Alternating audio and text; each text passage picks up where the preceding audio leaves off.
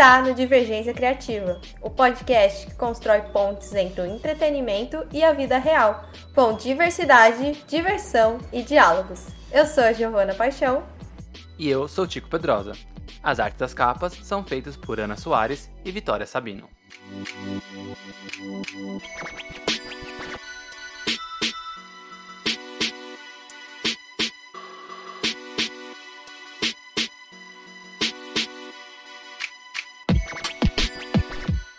Acalmar o coração de todo mundo que ficou aí, nossa, divergência fala da Marvel e pipipipopó. Não, não, não, calmou, que a gente vai falar da DC também, né? Porque não, não só de Marvete se vivem esse, esse universo nerd. Então a gente vai falar hoje de como que a DC vai se comportar em 2023 até agora, porque a DC a gente conhece, né? Mudanças acontecem, eles estão passando aí por um momento bem delicado, mudou o diretor, muda, muda o casting, não tem mais tal filme, vai rebutar tudo. É meio complicado, né, Tico? É, é, mas eu acho que parou. Se bem que eu, eu tenho uma ressalva sobre um filme, quando chegar lá é. nele, eu, eu falo minha ressalva. É sobre ele mesmo que a gente tá é, preocupado. Mas eu acho que parou. Sim. No, no, geral, né? Não vai ter mais cancelamento. Pelo menos cancelamento a gente sabe que de filme não vai ter mais, né? Todos os filmes ali que estão já em produção vão acontecer. A grande questão é a data, mas aí não tem problema. E assim, você comentou sobre o mundo do, do, da cultura pop, como todo mundo fala da Marvel. Na verdade, eu acho que desde o do anúncio né, do, do James Gunn e o Peter é, Zafran sobre os novos filmes, séries e animações que vão fazer parte aí do novo universo compartilhado, compartilhado da DC, só falam de DC, né? Só, tipo, eu, eu, nunca vi. É, é, eu acho que o, o, Kevin Feige deve estar muito puto com o James Gunn. Uhum. Não, com certeza. É porque ele roubou a cena, né? Ele roubou a cena, ele roubou a cena. Mas a gente não vai falar sobre esses filmes novos, né? Sobre o que o James Gunn chama de DCU, né? DCU, DC Universe, né? Universo DC. A gente não vai falar sobre esses novos, essas novas é, produções que vão chegar no cinema só em 2025, mas já deve ter algumas séries ali já em 2024 na HBO Max ou na verdade no novo streaming que vai ser a HBO junto com, com a Discovery que ainda vai lançar. Hoje a gente vai falar sobre a DC esse ano, porque ainda tem muitas séries que estão ali na sua reta final ou não. Tem uma porrada de animação também que vai acontecer esse ano e também tem filme.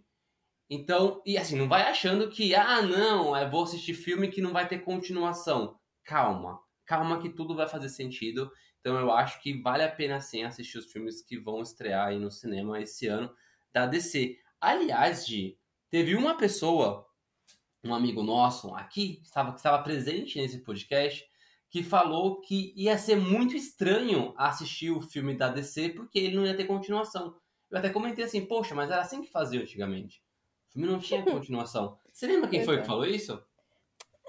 Você sabe que agora, não, não tô me lembrando. Quem será que é essa pessoa, hein? Então vamos fazer o seguinte. Vou, vou colocar a abertura. Uhum. E logo em seguida, a gente já chama esse indivíduo para falar com a gente nesse episódio aqui, que é o nosso convidado, que convidado mais ou menos, né? Porque já né, é. né, faz parte. A gente, mas... a gente vai ligar, né? Ver se ele tá disponível, porque às é vezes isso. ele tá é meio isso. ocupado.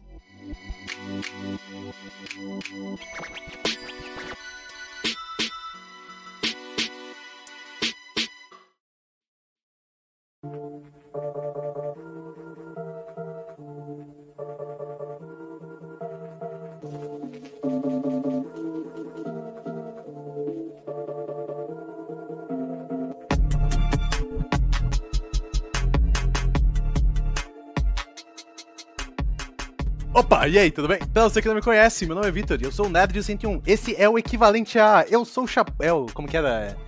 É, quem poderá nos defender? É, eu! eu. Chapolin Colorado! Esse indivíduo falou em algum episódio, agora não lembro se foi em algum Angústia Divergente ou no episódio anterior do Divergência, que falou uhum. que ia fazer sentido assistir, assistir Shazam porque não ia ter continuação. Isso que absurdo! Como assim não faz sentido? É pra assistir filme bom no cinema, não pra assistir filme que vai ter continuação. É que a gente tá mal acostumado, né? Exato! A gente Olha, tá mal acostumado demais. Olha, em minha defesa, desde que a gente começou a gravar o Angústia Divergente, é porque normalmente coisa de filme de super-herói, eu fiquei muito no meu mundinho, porque eu não conversava com muitas pessoas sobre isso. Pessoas que entendiam e tal. E desde que a gente começou, eu realmente parei para pensar, nossa, velho, eu mudei muitas perspectivas. Se você pegar algumas das coisas que eu falei no primeiro Angústia Divergente lá em. Foi setembro ou outubro do ano passado. Aí, comparado com outros de hoje em dia, algumas opiniões mudaram bastante. E realmente, eu me refutei, porque agora eu tô tentando, eu vou quero ver Besouro Azul apenas como um bom filme, tô pouco me deixando se vai ter sequência ou não. É isso, bem-vindo aos anos 90. É, o pessoal dos anos 2000 tá muito mal acostumado, não tem jeito. Muito, muito. Eu lembro que nos anos 90 a gente assistia ali um filme e aí, e aí mesmo, mesmo sendo continuação, ele não tinha aquele ar, às vezes, às vezes, de sequência, né? Ele só era outro filme, tipo, os quatro Batman que tiveram ali, ali nos anos 90. Veja três... bem que muita gente ah. assistiu. Eu assisti primeiro Batman e Robin. Eu só fui assistir o Batman do Tim Burton anos depois. Para mim, tava e, e, aí tem, rola a polêmica do tipo, ah, o Bat, os dois Batmans do Tim Burton não são no mesmo, no mesmo universo do Schumacher. Na verdade, na verdade, hoje talvez as pessoas possam desconsiderar. Mas lá na época era o mesmo universo, tipo, era o mesmo Batman, né? Eles só mudaram o diretor, muda, aí consequentemente mudou um pouquinho a visão. Só mudou o diretor, os atores. o roteiro. é, é, é, né? É que eu acho que a gente não tinha essa profundidade também de ter uma sequência, de estar tá tudo muito certinho. A gente só queria ver super-herói. Só queria né? ver, exato. Eu, eu sinto, eu gosto de como é conectado hoje, tá?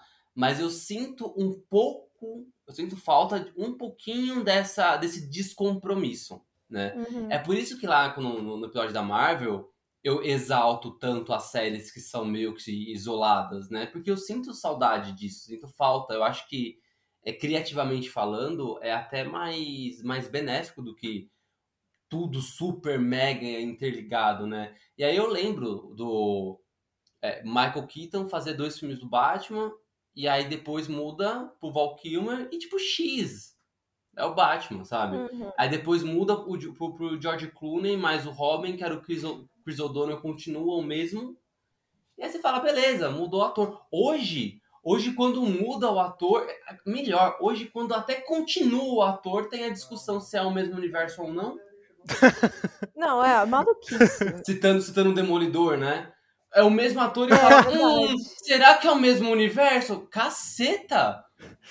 Será se? Mano, será se? A gente chegou num ponto real que a gente discute uns bagulho muito nada a ver. Mas é, é a coisa então. da pós-verdade, né? Que a gente tá vivendo. Aquelas que já entram com o assunto. começa muito sério, começa muito sério. É. Não, mas, mas, mano, a, no, a gente fez uma angústia divergente muito legal sobre os primeiros episódios do The Last of Us. E, pô, cara, eu parei para ver e teve gente conversando durante horas sobre o significado do beijo de The Last of Us. Teve, teve mesmo. Teve, eu achei, tipo, eu achei super simples, assim, ok. É. Tipo, não, eu também. Foi tipo assim, um bagulho que você, pô, você acha isso? Pô, eu achei isso, acabou. O povo real ficou discutindo, tentando interpretar. E detalhe, Mano. A gente gravou ainda depois do segundo episódio. Se a gente grava depois do terceiro. Nossa, sim. Ia ter de pano pra manga pra conversar, você não faz ideia. Não, a gente pode fazer um episódio só sobre o terceiro episódio. É, pode.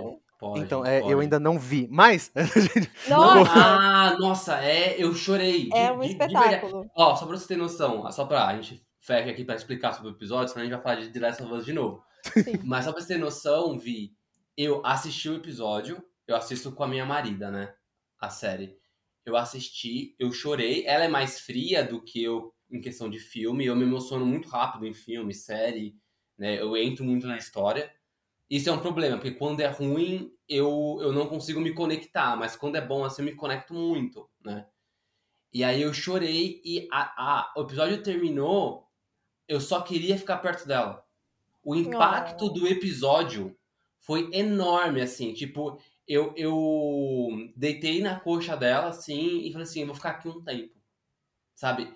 Você vai assistir, você vai entender por quê, mas eu só queria ficar perto dela, assim, tipo...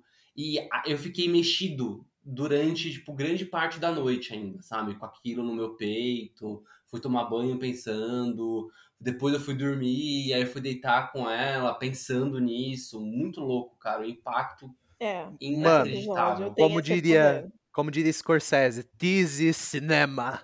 Isso é, isso é, isso é, é É inacreditável. bem fantástico. Mas a gente tá falando de cinema, só que a gente vai ter três blocos aqui. Em algum momento vamos falar de cinema, mas a gente começa primeiro sobre a TV, né? As séries, streamings. E aí depois a gente vai pro segundo bloco, que vão ser das animações. E por último, sim, falaremos das telonas sobre o cinema, ok? Is cinema vai ser no terceiro bloco. Vamos começar pelas séries? Porque tem muita série, porque a DC ela gosta de fazer série. Meu Deus do céu. Tem umas 10 séries aqui, eu acho, contando assim de longe, tem umas 10. Eu acho, eu acho isso muito, muito curioso, né? Porque a DC, ela é pioneira em algumas coisas. Na verdade, ela é pioneira em tudo, Tudo. comparação à Marvel, né? Os quadrinhos vieram primeiro, as adaptações vieram primeiro. É, a DC tem adaptação desde os anos 40, ela foi a primeira a fazer adaptação de, de super-herói naquela época das, dos- das séries de matinê. É, crossover entre séries, ela foi a primeira. Foi a Isso primeira a roubar ainda. direitos autorais dos autores também. Primeira a roubar direitos autorais, né? É, mas lá nos anos 70 já, já tinha crossovers entre séries. É, só que hoje o que cresce por público é o cinema. E a Marvel, ela, ela foi a primeira a fazer esse universo compartilhado, que é o que todo mundo quer ver hoje, né? Só que aí, falando de universo, universo compartilhado, desde 2012 a DC vem fazendo isso nas animações e nas séries de televisão de uma forma muito bem feita. Sabe? E, e aí, só que isso não é falado porque você não, não tem a visibilidade de um cinema, por exemplo. né? E assim, cara, o final de, da- do universo das animações que eles fizeram, que começa com. Se eu não tô enganado, é Liga da Justiça. a- Qual que é o primeiro? É um, é um da Liga da Justiça, que ele se baseia na guerra contra o Darkseid, aquele lá do início dos Novos 52, que eles fazem aquela adaptação. Eu não sei se você chegou a acompanhar também, Gi, mas a forma como terminou a- o, o universo anterior de animações da DC, mano, Ficou muito legal. mas Ficou. ficou- ficou... nunca rolaria É. no cinema. Nunca, nunca, nunca. Eu, eu sinto que a DC ela tem essa. E é um dos lados positivos disso tudo. Ela tem muita coisa acontecendo. E aí, dessas coisas, tem muita coisa boa. Tem muita coisa ruim. Tem muita coisa ruim também. Mas aí o que, o que ganha mais destaque geralmente são as coisas bem hum, animais, assim. E geralmente estão na TV. Então é série, animação, são as coisas que a DC sabe fazer melhor. Que é uma coisa que a Marvel não sabe fazer direito ainda, não. Vou confessar aí pra vocês. É, Esse déficit aí da, da ó, Marvel. ó. vou pagar aqui de decenalta, mas o jogo do Homem-Aranha da Insomniac só existe porque existe o Batman Arkham. O Homem-Aranha só pôde Claro, correr é porque Batman é andou. É, Com Mas- certeza, com É, certeza. ao contrário, né? Homem-Aranha pôde andar porque Batman correu. Não é? Não, eu acho que é isso. O, o É mais isso antigo mesmo? anda pro Eu outro sei- correr. É, é Eu isso. sempre É. achei que o mais antigo corria porque se esforçava mais. Porque, será que é um pensamento sedentário, é isso? É, eu talvez. é Talvez, talvez, talvez. Sempre falei errado porque eu acho que correr é o maior, é o maior esforço. Pode ser. Né? Faz Pode sentido. E aí, só pra complementar, Gi, primeiro bloco, série, segundo bloco, animação e terceiro filmes. É isso, né? Isso, isso. Então, vamos pra. Acho que a primeira série, eu acho que talvez uma das mais antigas que tá aqui correndo. Deixa eu ver aqui, correu o olho. É. Que é The Flash. Então a gente vai pra non... Meu Deus. Nona temporada e última também. Meu Deus. Como isso durou tanto tempo, eu não sei. Mas estreia. Nossa, já é agora praticamente, dia 8 de fevereiro, né? Nessa semana aí que estamos estreando com com um episódio, já entra The Flash. Então, fiquem atentos. E eu não sei se o Tico e o, e o, e o Vitor acompanham essa já. Porque eu assisti algumas temporadas e larguei. Porque era Eu muita coisa. dropei na terceira, porque assim. Poxa, chegou uma hora que. Sabe, vocês, estão, vocês sabem aquele meme? É, esse diálogo foi tão merda que sobrecarregou o Flash? Uhum. Pior, pior, eu conheci o. Teve uma entrevista no Network que eu conversei com o. Eu não lembro agora se ele era o diretor de dublagem ou o cara que faz a tradução da série The Flash. E ele tava na hora que rolou isso aí. Mano. Meu Deus. Cara, o nível do dublador tá cansado. É foda. Mas o Tico acompanha mais, eu acho. Eu acompanho. Eu não dropo série de DC e Marvel, né? Então, mesmo eu não gostando, eu vou até o fim. A gente precisa vou fazer até... uma intervenção, Gi. Precisa fazer uma intervenção é. contigo. É, eu acho que precisamos. Até porque a gente, a gente faz conteúdo também, aí vai chegar nesse momento que a gente não vai conseguir fazer conteúdo, porque alguém, tem que, é alguém é tem que fazer, né? Alguém é... tem que se sacrificar, porque eu não vou. Ó, eu vou, vou, vou contar aqui. Como o universo compartilhado, que é o, o Flash faz parte daquele Arrowverse, né? Ou CWverse, depende Sim. da, você pode chamar das duas formas que funciona, que são as séries de super-heróis da DC que estavam ali na, no, no, canal CW lá nos Estados Unidos, né? Que é, de, é um canal TV aberta lá nos Estados Unidos. Começou com Arrow, Flash, é, Legends, Legends of Tomorrow, Batwoman, Supergirl, Constantine, teve um monte de séries ali que, que fizeram parte desse, desse universo. É, e, e e vale lembrar também que eles adaptaram Crise nas, nas Infinitas Terras para televisão, que uhum. o próprio Ezra Miller apareceu como Flash de uma terra paralela, que é a terra do, dos cinemas, né? Então, muita coisa legal aconteceu, mas a qualidade dessas séries vem caindo temporada a temporada. Quando você dropou, é, Vi, ainda tava bom, tá? Pra é, você ver a que ponto chegamos. É, exatamente. Quando você dropou ainda tava bom. A quarta temporada começou a ficar ruim, a quinta foi ruim, a sexta foi e, foi e foi piorando cada vez mais. Então, a nona, para mim, ela ela é, é, um favor. Eu sinto que a nona é um favor, favor da emissora. Não, é, não, não, não para mim. Eu acho que é um favor da emissora pro, pro, pro, pro, pros fãs que ainda acompanham, né? Que gostam aqueles fãs que gostam, porque eu ainda assisto e falo, caralho, que jossa, sabe? Que diálogo merda. É, tem gente que, que é fã, que fala, não, tem que ter 10 temporadas, tem que ser a maior série da DC todos os tempos, né? Só para lembrar que Smallville é a maior, né? Com 10 temporadas. E aí, Flash, para mim, a, a, emissora ficou com dó, né? Porque ela cancelou as duas anteriores, né? Batwoman e Legends of Tomorrow ela cancelou mesmo, tipo, Batwoman ainda fechou, os roteiristas conseguiram fechar a trama, uhum. né, e aí, bonitinha. Legends of Tomorrow terminou com um gancho. E aí, tipo, azar, azar do roteirista que deixou com um gancho lá, não vai ter continuação, né? tipo Sinestro em Lanterna Verde, do Ryan Reynolds. Isso, exatamente, exatamente. É tipo um puta gancho assim. Então, para mim, é quase um favor da emissora pra, falou, putz, tá aí, né, desde 2012, 11 anos que existe esse, universo, vamos fechar ele decente. Então, eu acho que só por causa desse encerramento, essa temporada vai ser importante. E aí tem umas, umas coisas muito interessantes, tipo, o Steven Amell, que é o, o, o Arqueiro Verde, ele vai voltar para algum episódio, provavelmente um episódio sobre viagem no tempo, né, porque o Arqueiro Verde tá morto. O, o Kanan Lowsdale, que ele é o Kid Flash, que ele não quis continuar a série porque ele queria fazer séries é, com pautas LGBTs, né? Ele é gay, então, tipo, ele quis falar sobre séries sobre esses temas, né? Então ele saiu de, do Flash, ele vai voltar. Então, assim, tem bastante coisa que vai acontecer para um bom encerramento. Não para um bom encerramento, mas para um encerramento de série, de universo, etc. Então eu acho que vale por causa disso. Mas que tá fazendo hora extra, tá fazendo hora extra desde a pelo menos quinta temporada. Então, e até colocando uma coisa, Tico, uma coisa que eu comento bastante em papos mais descompromissados, é que eu acho que nas obras ocidentais a gente tem muito uma dificuldade de dar um fim. E eu acho que final é uma parte importante da jornada, né? Que nem esse ano também acaba Pokémon, bicho. O Ash vai embora, acabou. Eu acho que ter esse vislumbre de final e ter dado o direito dos roteiristas terminarem, porque querendo ou não, o Flash, ele abriu muitas portas para o universo de séries de super-herói, né? Ele fez muita coisa. Eu lembro, em 2014, né? 2014 foi a primeira temporada? Foi em 2014.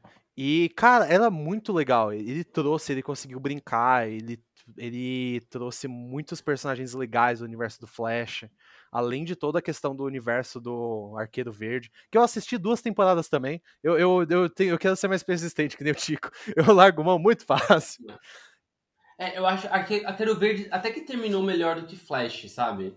É, que também cai a qualidade. Eu acho que eu, eu, eu eu concordo com você com esse lance de parece que o, aqui a gente tem essa, essa dificuldade de encerramento.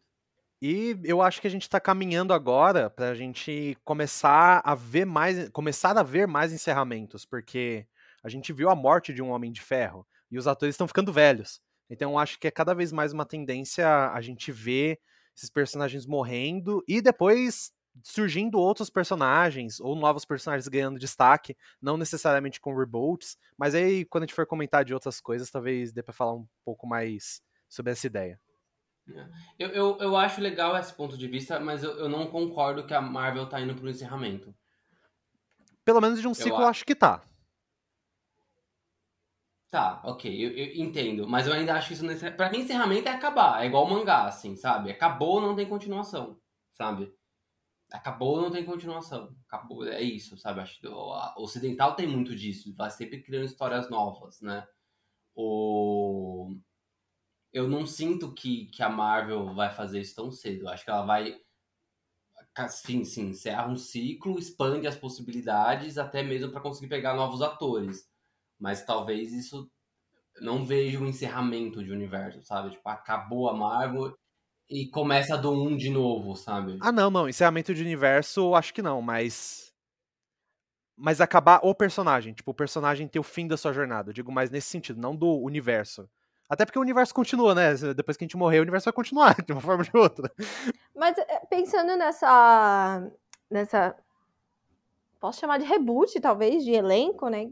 Tem umas séries aí surgindo além dessas que estão morrendo, nem The Flash, que vai morrer aí tem uma que a gente carinhosamente apelidou de Riverdale da DC, que é Gotham Knights. E, bom, essa vai estrear um pouquinho mais pra frente, vai ser dia 13 de março, mas tá super próxima também. E logo em seguida vai ter outra também, que é Superman Lois, que tá indo pra terceira temporada e estreia dia 14. Eu acho que essas duas, eu, elas são universos diferentes, mas como as estreias são Deus perto, queira que sejam universos diferentes. As duas. É, e eu acho também que o Tico tem opiniões contraditórias sobre as duas, então vai ser bom. É, eu tenho. Uh, bom, vamos lá. Eu vou começar pela, pelo, pelo ruim. Isso, vai né? Que nem estreou ainda, vai ser a primeira temporada, que é Gotham Knights. Mas é o tipo de, de série que ela tem cara de, de que vai. que não vai ter segunda temporada, né? Eu, eu de verdade eu acho que o roteirista, showrunner da série, sei lá, tem algum parentesco do, com, com o Zaslav. Eu, eu realmente hum. acho, assim. Porque. Pra ter aprovado, né? Seria é. esse o sobrinho? Uhum. O sobrinho pode que... ser, pode ser. Porque, eu não vou nem pesquisar, porque se eu achar, eu vou falar. Mas, claro. Porque, tipo, a, desde, desde que a série é, foi a, a, anunciada como uma ideia, tipo, ah, é, a CW recebeu o roteiro de X séries, né? Isso acontece muito, cai na, na, na, na mídia, e aí depois fala, ah, CW é, encomendou o piloto, né? É, acho que é legal falar isso, né? Todo mundo que sabe como funciona o esquema de séries na, na, na televisão, né? Que é o seguinte, a, a, a emissora, né? Ou a produtora, no caso, a produtora, ela recebe ou a ideia de, do roteiro. Se ela aprova a ideia, ela encomenda o primeiro episódio. Se ela aprova, ela encomenda uma temporada inteira.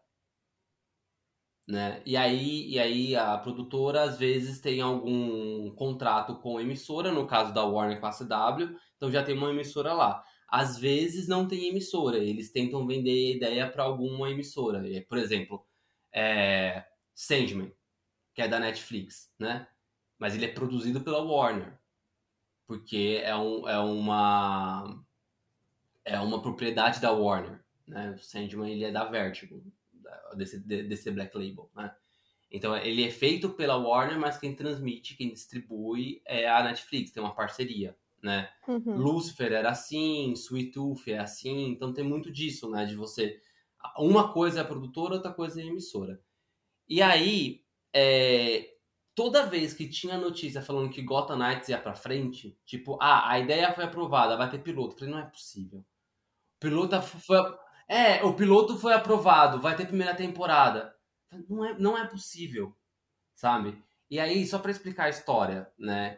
É, Gotham Knights não tem nada a ver com o game Gotham Knights que saiu agora, né? Mas a premissa é parecida. O Batman morre, e aí é, Gotham fica sem o Homem-Morcego e precisa ser cuidada pelos parceiros do Batman. E aí você tem Asa Noturna, Capuz Vermelho, que foi o segundo Robin, Asa Noturna foi o primeiro Robin. Aí tem o Robin mesmo, né, o Tim Drake, o terceiro Robin, e a Batgirl. Então os quatro se juntam numa equipe para investigar sobre a morte do Batman. E também ajudar ali a, a solucionar os crimes de Gotham, porque não tem Batman. Gotham Knights tem uma premissa muito parecida, que é o Batman morreu. Só que é, no momento que o Batman morre, a polícia descobre que ele era o Bruce Wayne. Né? Porque é isso, né? Morreu, você levanta a máscara. Opa! Né? Veja só. E o, o promotor eu não sei se ele vai ser promotor na, na série, ou vai ter outro cargo, sei lá que é o Harvey Dent, começa a, a, a, investigar sobre a morte do Bruce Wayne Batman e as investigações caem no filho adotado do Batman, que é um personagem criado para a série chamado Turner, é, Turner Hayes. Que, tipo, eu não entendi por que criaram um personagem para isso, sabe? Tem o Damian Wayne, Turner, existe. Tem, tem, poderia ser qualquer personagem, sabe? E aí, aí o que eu acho absurdo, que o Turner não sabia que o Bruce, o pai dele, era o Batman. Eu sempre fico pensando, como é que se esconde isso do filho? Sabe? Ô, filho, peraí, eu vou entrar aqui no piano, numa parede falsa, mas não é nada não, tá? Já volto, tá? Vou, não sei, vou ali jogar um, um... fazer uma transmissão na Twitch, e ali é o meu estúdio. Como é que mente, né? Esse já é um puta furo, já, que eu não, não curto. E aí ele, ele, ele começa a ser investigado, descobre que o, que o pai dele era o Batman, e aí ele vai juntando outras pessoas para descobrir quem matou o Batman e também livrar eles do das investigações. E quem são essas pessoas? Um, o ex, a ex-parceira do, do, do, Batman, né, a ex-Robin, que nessa versão é a Casey Kelly, que é a, a Robin do dos quadrinhos é a Robin do Cabelo das Trevas. É a. É, ela... nossa, eu adoro ela, cara. É, e ela, ela, é a Robin desse, desse universo. Nossa, mas que bagunça! É, é. E, e também, tipo, o filho do. A, a filha, né? A filha do, do Coringa, é, outros heróis Mas menores. a filha do Coringa pegada Novo 52 do, ou real filha a do duela, Coringa? A duela. Ah, tá. tá. Né? Então eles, eles junta, o Turner junta essa equipe de jovens para se safar dessa, dessa acusação e descobrir quem é o, o assassino do, do, pai dele. Se você ver o trailer, é horrível. É horrível. A ideia é péssima, o trailer é horrível e eu não entendo porque o Misha Collins aceitou fazer a série. Ele deve ser muito fã do Batman e falou assim: se eu não fizer essa série, eu nunca mais vou fazer nada no Batman, no Batman da minha vida. Mas assim, o Misha faz coisas horríveis mesmo. Ele fez Supernatural, a gente não pode esquecer. Eu acho que o Tico acorda no meio da noite gritando: Gotham Knights não! Gotham Knights não! não! com certeza, com certeza. Eu sei que é privado, é propriedade intelectual, mas, mano, tem tanta gente com ideias tão legais para escrever as coisas, e parece que às vezes só coisa claro. merda vai pra frente. É, Dá um é desgosto. É filho do, filho do sobrinho do fulano de tal. Ah! Ô Nossa. tio, eu fiz um roteiro aqui, mó legal, hein? É que nem aquela HQ, é Homem-Aranha, linhagem de sangue, que é do Didi Abrams. Nossa, eu comecei a ler, achei uma merda. Putz, desde do filho escrevendo. Ah, desculpe, Tico, apenas rage pra mercado. Não, não, eu acho, eu, eu, eu acho que é isso, sabe, cara? É, é ruim demais a ideia, a ideia é péssima, não sei porque aprovaram isso, não, não consigo entender. E aprovaram, vai ter primeira temporada, só que tá. Eu acho que não tem a segunda. Ah, não sei. É que assim, É. Você, você viu como terminou Riverdale? Você citou Riverdale? Você viu, sabe como acaba? Não. Não, Riverdale eu não assistia. Riverdale começou com a proposta de investigar sobre o assassinato de uma das pessoas, certo? Ok. E terminou com a menina descobrindo ter poderes sobrenaturais impedindo que um meteoro destruísse a cidade. Ah, é. É, Riverdale é, é foda. Não, é, é que eu acho o grande que é que assim, essa série ela precisa cair num gosto de um público que não entende porcaria nenhuma de quadrinho pra ela conseguir ter audiência. E assim, não é nem melhor, não é, não é, não é nem não entende, não, não de quadrinho, mas não entende de nada relacionado a quadrinho. Tipo, não sabe quem é Batman, nunca viu nada a respeito. É, pra ter audiência e, e conseguir ser renovada. Porque qualquer tipo de pessoa que tenha assistido um desenho animado do Batman na vida, não vai conseguir assistir isso. Eu não estranharia um público infanto-juvenil meio doido acabar olhando e gostando. Não, não É, estranharia. eu também não. É Bom, bom tem, tem- que ser um país de pessoas infantos juvenis para conseguir ter audiência suficiente, né? Não adianta a audiência ser 0.1 ali que não dá, né? É, é que ainda tem aquele bagulho de que, cara, às vezes coisas boas com audiência boa são canceladas. Então, mesmo audiências boas parece que já não garantem mais tanta coisa. Sandman levou uma eternidade pra ser renovado pra segunda temporada. Vandinha demorou uma Mas eternidade. não pra tinha, uma- mas não teve audiência boa, né? Sandman. O Não. Sandman teve. Ele ficou no top mundial vários dias. Vandinha foi a primeira ou segunda série mais vista da história da Netflix. Então, mas, é, assim mas tem, é, é que você. Do Sandman eu lembro que é verdade, teve, ano- tá- teve sim, tá, tá certo. A, a, ficou lá no top, não sei, teve o hype. Mas Sandman era caro, né? Uhum. Eu lembro que a dificuldade do New Game, ele até tinha comentado sobre isso. É que era uma série muito cara. Então, mesmo com o retorno que teve, hum, talvez não compensasse uma segunda temporada. Não duvido que a, o, orçamento, o orçamento da segunda seja um pouco menor. Então. É, Mas- também acho. É, ó, eu, eu, eu faço aqui uma promessa. Eu vou assistir Gotham Knights e vou fazer um review no final da temporada. Eu, eu quero ver onde que você vai parar. Ele Você vai vai dropar. Não, não, não. Você vai, Ele você vai vai dropar. Você vai dropar no segundo episódio. Não, quando eu, Eu fa- eu- começo. Chico, eu já vi coisa ruim demais nessa vida. Quando eu começo, eu vou até o final. Mentira! Via de regra. Você falou várias. Via- você, via- fa- você, fala, você fala- falou várias séries aí que você dropou. E agora você vai falar que quando você vê coisa ruim vai até o final? É que aí que tá. Aí, aí tem um ponto. É que anime eu faço isso, série não. Mas essa eu vou me anime. esforçar.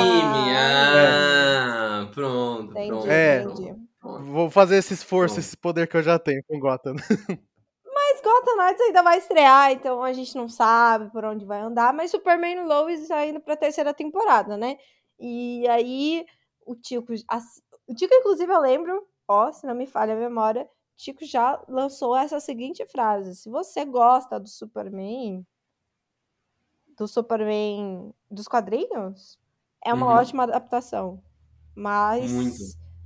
é, tem que considerar que é uma série, né? Eu acho que é importante isso, porque às vezes as pessoas vão com uma expectativa muito grande para produções de TV e aí ficar um pouco chateadas quando Mas, mas mesmo assim, não, não passa vergonha? Eu acho que não passa não vergonha. passa o vergonha? Ah, então tá tudo bem. Então tá tudo bem. Então, dia 14 de março estreia Superman Lois a terceira temporada.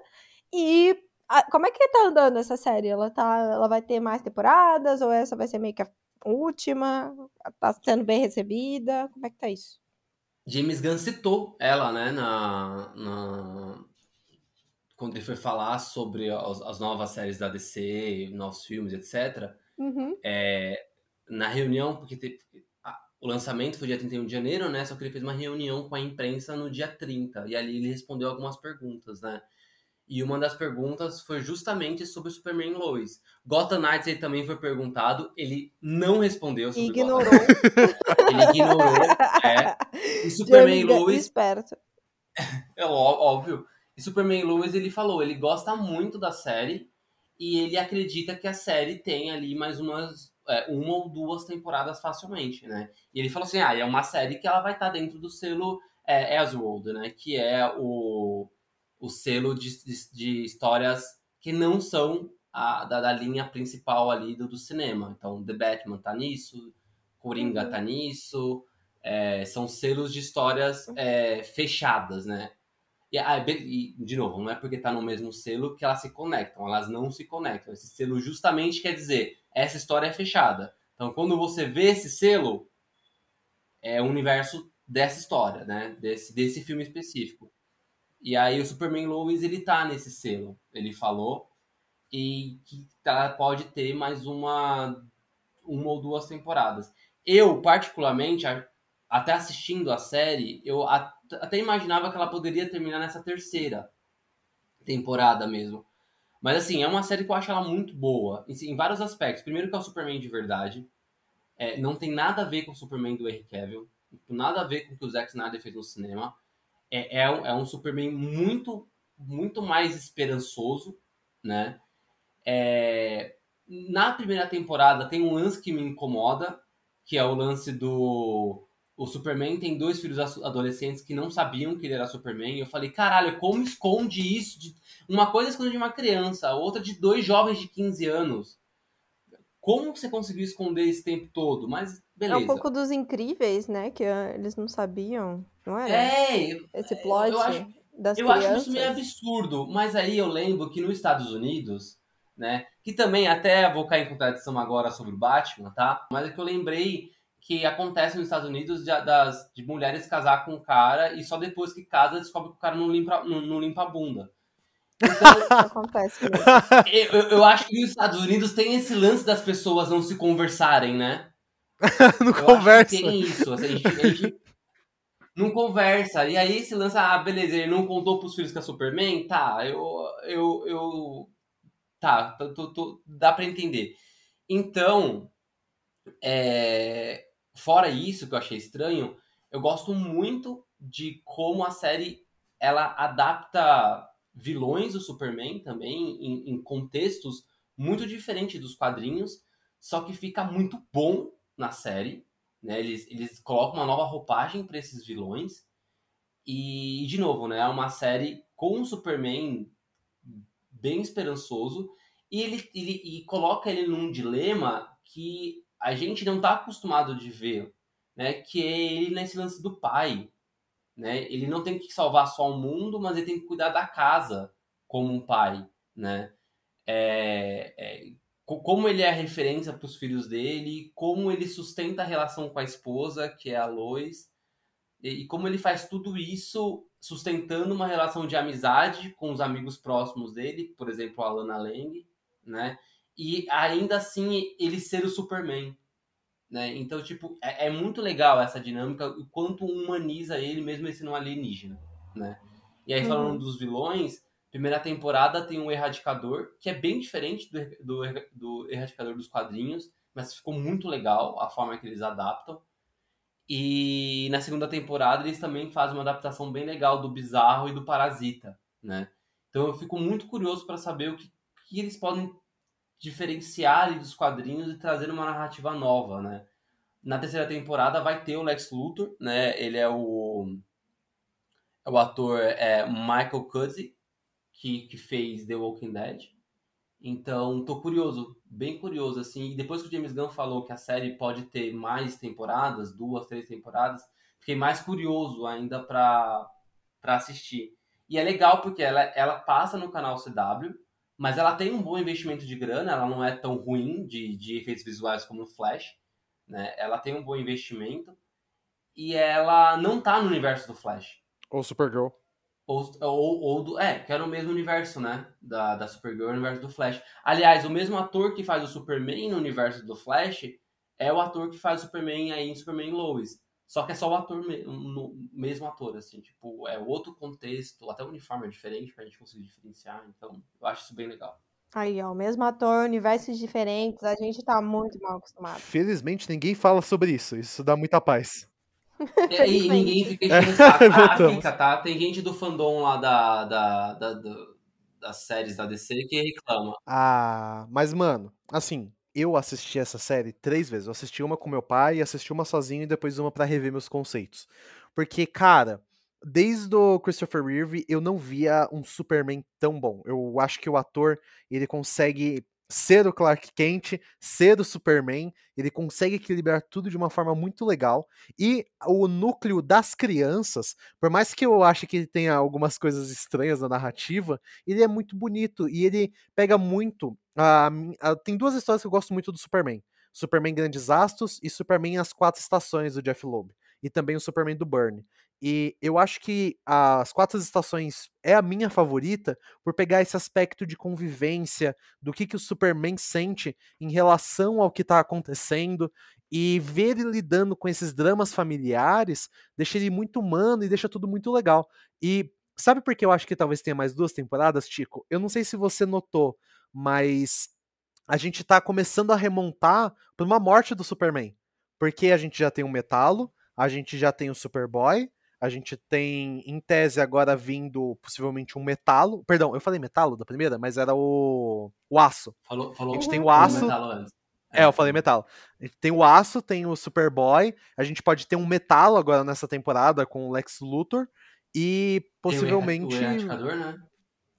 E o Erradicador, o Erradicador. Então, acho que a gente pode ver uma morte do Superman e pode ser um negócio muito legal.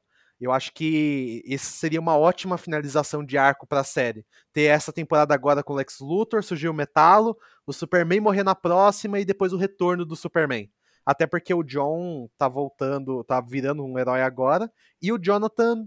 É, o Jonathan mudou de ator. Tem esse detalhe também, né? Não sei o que eles vão fazer sobre isso. Parece que só vai mudar e abraço. Mas, se- mas, Mas se mudou de ator, curioso. vai ser em outro universo? É, é o Jonathan. É o, é o Jonathan. Qual que é o nome? Jonathan Bizarro agora, porque mudou de ator. Eu, eu, eu acho que faz sentido. Eu só não sei se vem porque o- recentemente ele morreu no cinema, né? Então, mesmo, se a- mesmo que a morte seja diferente, de uma maneira diferente, eu não acho que isso vai acontecer porque tá muito perto. As pessoas têm muita lembrança ainda da morte no cinema. Só se ele talvez morra e não volte. E aí tem aquele lance de legado. Aí você tem o quarteto, né? O Aço, o Erradicador, o. Quarteto não, o trio. É o Aço. Ah, tem o Cyborg, né? Então o Aço, o Aço, o Erradicador, o Cyborg e, a... e o Superboy. É, sendo os novos Superman, tipo, no último episódio, sabe? Ah, eles que vão tomar conta da Terra a partir de agora. E acaba. Talvez seja melhor do que, tipo, ter de novo morte e retorno, sabe? É, seria anticlimático, mas ao mesmo tempo acho que seria um final digno. É. Seria bem honesto. Ah, não acho que é anticlimático. Por que seria anticlimático? Porque a série, ela tem muito uma pinta de final feliz, sabe? Eu acho que ela dá muito um ar de, aqu- daquelas séries que no final da temporada vai ter dado tudo certo e tá todo mundo bem. Tá, entendi. É, faz sentido. Bom, e assim, eu acho que já que a gente tá tocando em vai dar tudo bem, vamos falar de na- outras duas séries também que tem uma coincidência, que é, elas são a vão estrear agora a quarta e última temporada. Então elas têm essas, essas duas questões em comum. Uma, acredito eu, que ela não tem muitos fãs, inclusive um deles não está aqui, né? Acho que, acho que todos aqui, na verdade, todos aqui é, ninguém gosta dela. E a outra, ela é boa. Ela só é, é- ela é pouco divulgada, acredito. Ela não é muita gente conhece, não é muita gente que acompanha, e eu acho isso triste um pouco, porque ela é boa. Então vamos falar de Titãs, Titans, que vai para a quarta temporada, e Patrulha do Destino ou Doom Patrol, que eu acho que é o, é o título original, né? Que aparece bastante lá em destaque na HBO Max. Bora falar delas? Primeiro, primeiro, vocês querem inverter a ordem dessa vez? Falar da coisa boa e depois falar da coisa ruim? Como é que vai Pode ser? ser, pode ser, pode ser. Vou, vou Vamos ser bem de- breve. de Doom Patrol. Vou ser bem breve, assim. Uma pena Patrulha do, Patrulha, Patrulha do Destino não ser uma série muito conhecida. Porque para mim, ela é uma das melhores séries da DC é, da atualidade. Assim, tipo, Watchmen é uma das melhores já feitas, mas é, Peacemaker é a melhor da atualidade e Patrulha do Destino tá ali, assim, logo, logo em seguida. É, ela é muito boa, mas ao mesmo tempo que ela é muito boa, eu fico até feliz que ela já tá indo para um final, porque eu tenho medo de que ficar muito extensa e isso acabar prejudicando a série. É uma série muito louca, ela é uma série é, bizarra, de, de enredo bizarro, personagens bizarros, histórias, tipo, cara, é muito fora da caixa. E isso pode cansar a longo prazo. Então eu acho que quatro temporadas está de bom tamanho. E aí uma coisa muito interessante é que tantos produtores e roteiristas de Doom Patrol e de Titãs, eles imaginaram que o, que o cancelamento poderia ocorrer. E aí eles pensaram já no, em essas duas temporadas fecharem a história. Caso fossem renovados, eles continuavam, caso não, a história fecha, né? Então não vai ter ponta solta. Isso, isso é uma coisa bem legal, da, tanto da, da Patrulha do Destino como do Titãs. Assim. Quem assiste não vai ficar, tipo, órfão de final, sabe? Perfeito, perfeito. Eu tenho. Eu, eu assisti um pouquinho de Patrulha do Destino, eu acho muito boa, apesar de ser isso que você disse, tipo, ela é meio fora da caixa, então ela não deve ter encantado muita gente por causa disso, mas ela é muito bem feita. E Titãs, eu gosto da primeira temporada, mas daí pra frente é só pra trás. E aí esse é um problema. Pior que nem era tão pra frente assim na primeira temporada. Mas deixa o Vitor falar da, é. da Patrulha do Destino. Não sei se ele assiste ou não. Eu sou louco pra assistir Patrulha do Destino. Fica até a dica que eu decidi meu presente de aniversário e eu vou me dar a Patrulha do Destino do Grant Morrison, o Omnibus, porque eu sou louco pra ler. Eu vi muitos trechos que eu achei muito engraçados, então eu quero bastante começar a assistir. Só que eu, eu, eu tenho um problema de ver coisas que ainda não acabaram. Como eu acompanhei muito anime na juventude, eu sou jovem, mas quando eu era mais novo, na adolescência, no caso, eu ficava muito assim de anime que não continuava. Então eu gosto muito de ver coisas com final. Tanto que eu comecei a ver Stargirl, tava curtindo, eu falei, ah, pra onde que isso aqui vai caminhar? E aí, eu quero muito ver Patrulha do Destino, agora com o final eu fiquei até mais animado, na verdade.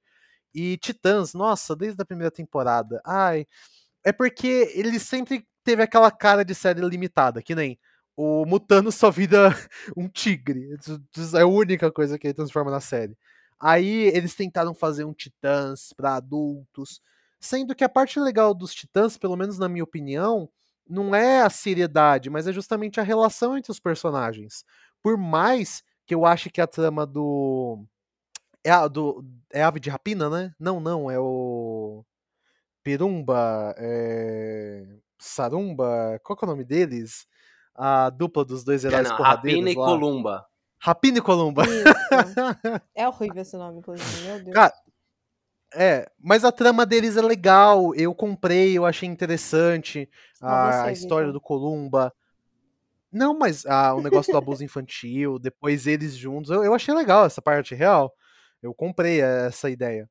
Agora o resto é vala.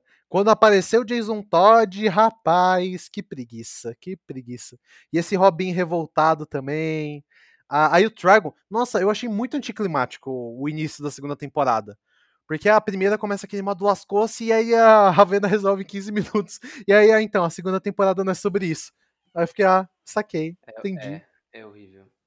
É horrível. Assim, eu vou fazer um resumo rápido sobre o que eu não gosto dos Titãs. A primeira temporada eu acho que ela que vai começa do nada e vai a lugar nenhum, mas é, ela ainda assim, a, a gente falou, né, ela até que é boa, mas dali pra frente, só pra trás, ela nem era tão boa assim, então ela ter piorado depois foi, tipo, muito ruim, né, porque ela já não era tão boa. É, e o que, que, mais me preocupa nessa série é justamente o que o Victor falou, assim, é a relação dos personagens da equipe Titãs a, Rapina e Columba realmente, né? O Rapina e a Columba, eles, eles eram dos mais interessantes, né? Dentro da, da, da série, assim, de personagens. A segunda temporada, os produtores terem tentado enfiar a forceps um, um, um segundo Robin, eu achei bizarro. Assim, primeiro, eu detesto o, o Batman daquela, daquela série, né? não o ator, o Ian Glenn é um bom ator, mas a, a, o que fizeram com o Bruce Wayne, né, de transformar ele num cara abusador, é, é, é, não abusador de forma sexual, tá, para quem não assiste, mas tipo é um cara que ele ele meio que ensinava o tanto o Dick quanto o, quanto o Jason a ser Robin por meio de tortura, sabe? Eu achei isso, cara, não, pera. Mas eu entendi que era uma visão deles do Batman. E aí até até é compreensível pela trama do Dick, ele tentar ser algo diferente. Aí beleza. Aí, mas a segunda temporada tentar enfiar forceps um, um Robin aonde você não não dá tempo de você ter uma, uma um vínculo com ele, que é o Jason Todd. O Jason Todd já é ruim no quadrinho, então é, ele, ele, ele ali sendo um segundo Robin também em Titãs, ele não, não foi muito bom, assim, não, não encaixou. Na terceira temporada ele morre para voltar como um capuz vermelho. E aí nem dá tempo meio tipo, pra você se impor. Você não. É, não dá tempo de você se importar com o Robin, e aí ele morre, você fala, ah, graças a Deus ele morreu. E aí no, no mesmo episódio, o capuz vermelho já aparece, ou logo no seguinte. Você fala, cara, não dá nem tempo de você sentir. Você, não dá tempo de você se importar, não dá tempo de você sentir a morte, e ele já volta como um capuz vermelho, sabe? Tipo, é muito rápido. É, o meu vilão favorito do, do, da galeria de vilões do Batman, né, é, depois do Coringa, é o Espantalho. E o que, que fizeram com o Espantalho na terceira temporada é um crime mesmo, assim. Não é nenhuma questão de tipo, ah, é adaptaram diferente. É um crime. É um personagem horrível. Tem o Christopher Nolan, que já tinha feito um personagem bem bom nos filmes lá. Eles conseguiram fazer pior, assim. Um espantalho muito ruim. E o. Então, na verdade, a série só piora. E aí, na terceira temporada, além de ter um espantalho ruim, tem o um lance do, do Batman tá muito péssimo na temporada. E aí tem um negócio do pós-vida que é horrível, não tem nada a ver com o resto da, do, do da história. E. É, gente, sério, é muito difícil ver Titãs. Muito. Eu não entendo porque ela faz sucesso nos Estados Unidos. Eu não entendo. É que, cara, é uma série que, sinceramente, eu acho que era fácil de fazer. Porque os Titãs, o legal deles, eu não sei se o Tico ou a G curtem a fase do Pérez, mas eu gosto muito dos Titãs da animação e dos quadrinhos anos 80. E aquela relação entre eles, aquela coisa de cotidiano de heróis, de problemas adolescentes. E para mim tem o, o, diálogo que mais simboliza o que são os Titãs e o que eles são de comunicação é, tem na animação e no quadrinho, não sei se vocês lembram, que um dia o Cyborg tem todo aquele complexo do, de ser o homem meio máquina, etc. E aí um dia ele vai no parque, aí a criança chega e fala, Cyborg, eu sou que nem você. Aí a criança tira assim o braço porque é uma prótese também. E aí o Cyborg ele fica, uhum. nossa, é sim, você é como eu, um herói. E aí, tipo, é, esse, essa finesse de, de relação, de identificação, é o que eu acho que faz os titãs brilharem e não tem nem de longe na série dos Titãs. Não. E uma coisa que eu acho que até é, em, é, foi sacanagem com a série foi que quase ao mesmo tempo saiu a, o quadrinho né, do Jovens Titãs, aquela, naquela fase desenhada pelo Gabriel Piccolo. Né? Sim. Que ela é Ai. é muito sobre relação deles como pessoas, como adolescentes. Eu tenho três prints disso. Eu comprei na Comic Con. é isso. Existe, existem sim os vilões, porque depois, depois dessas artes, o Piccolo foi chamado para descer para desenhar Titãs, né? Então, existe sim todo o lance de super-herói dentro das histórias, mas tem muito da relação, tem muito deles do dia a dia. É, e assim, Titãs mostra muito eles a paisana. Mas isso não quer dizer que eles estão no dia a dia. Entende? Que é, que é diferente. É diferente você fazer o Robin ficar o tempo todo de jaqueta do que ele ter uma relação de amizade de verdade com alguém. E de como isso constrói a personalidade dele.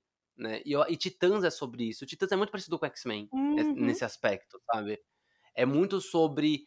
É, menos sobre poderes, mesmo tendo gente pra cacete com poder em X-Men, mas é menos sobre poderes e mais sobre sociedade e relações. Titãs é muito mais sobre relações, né?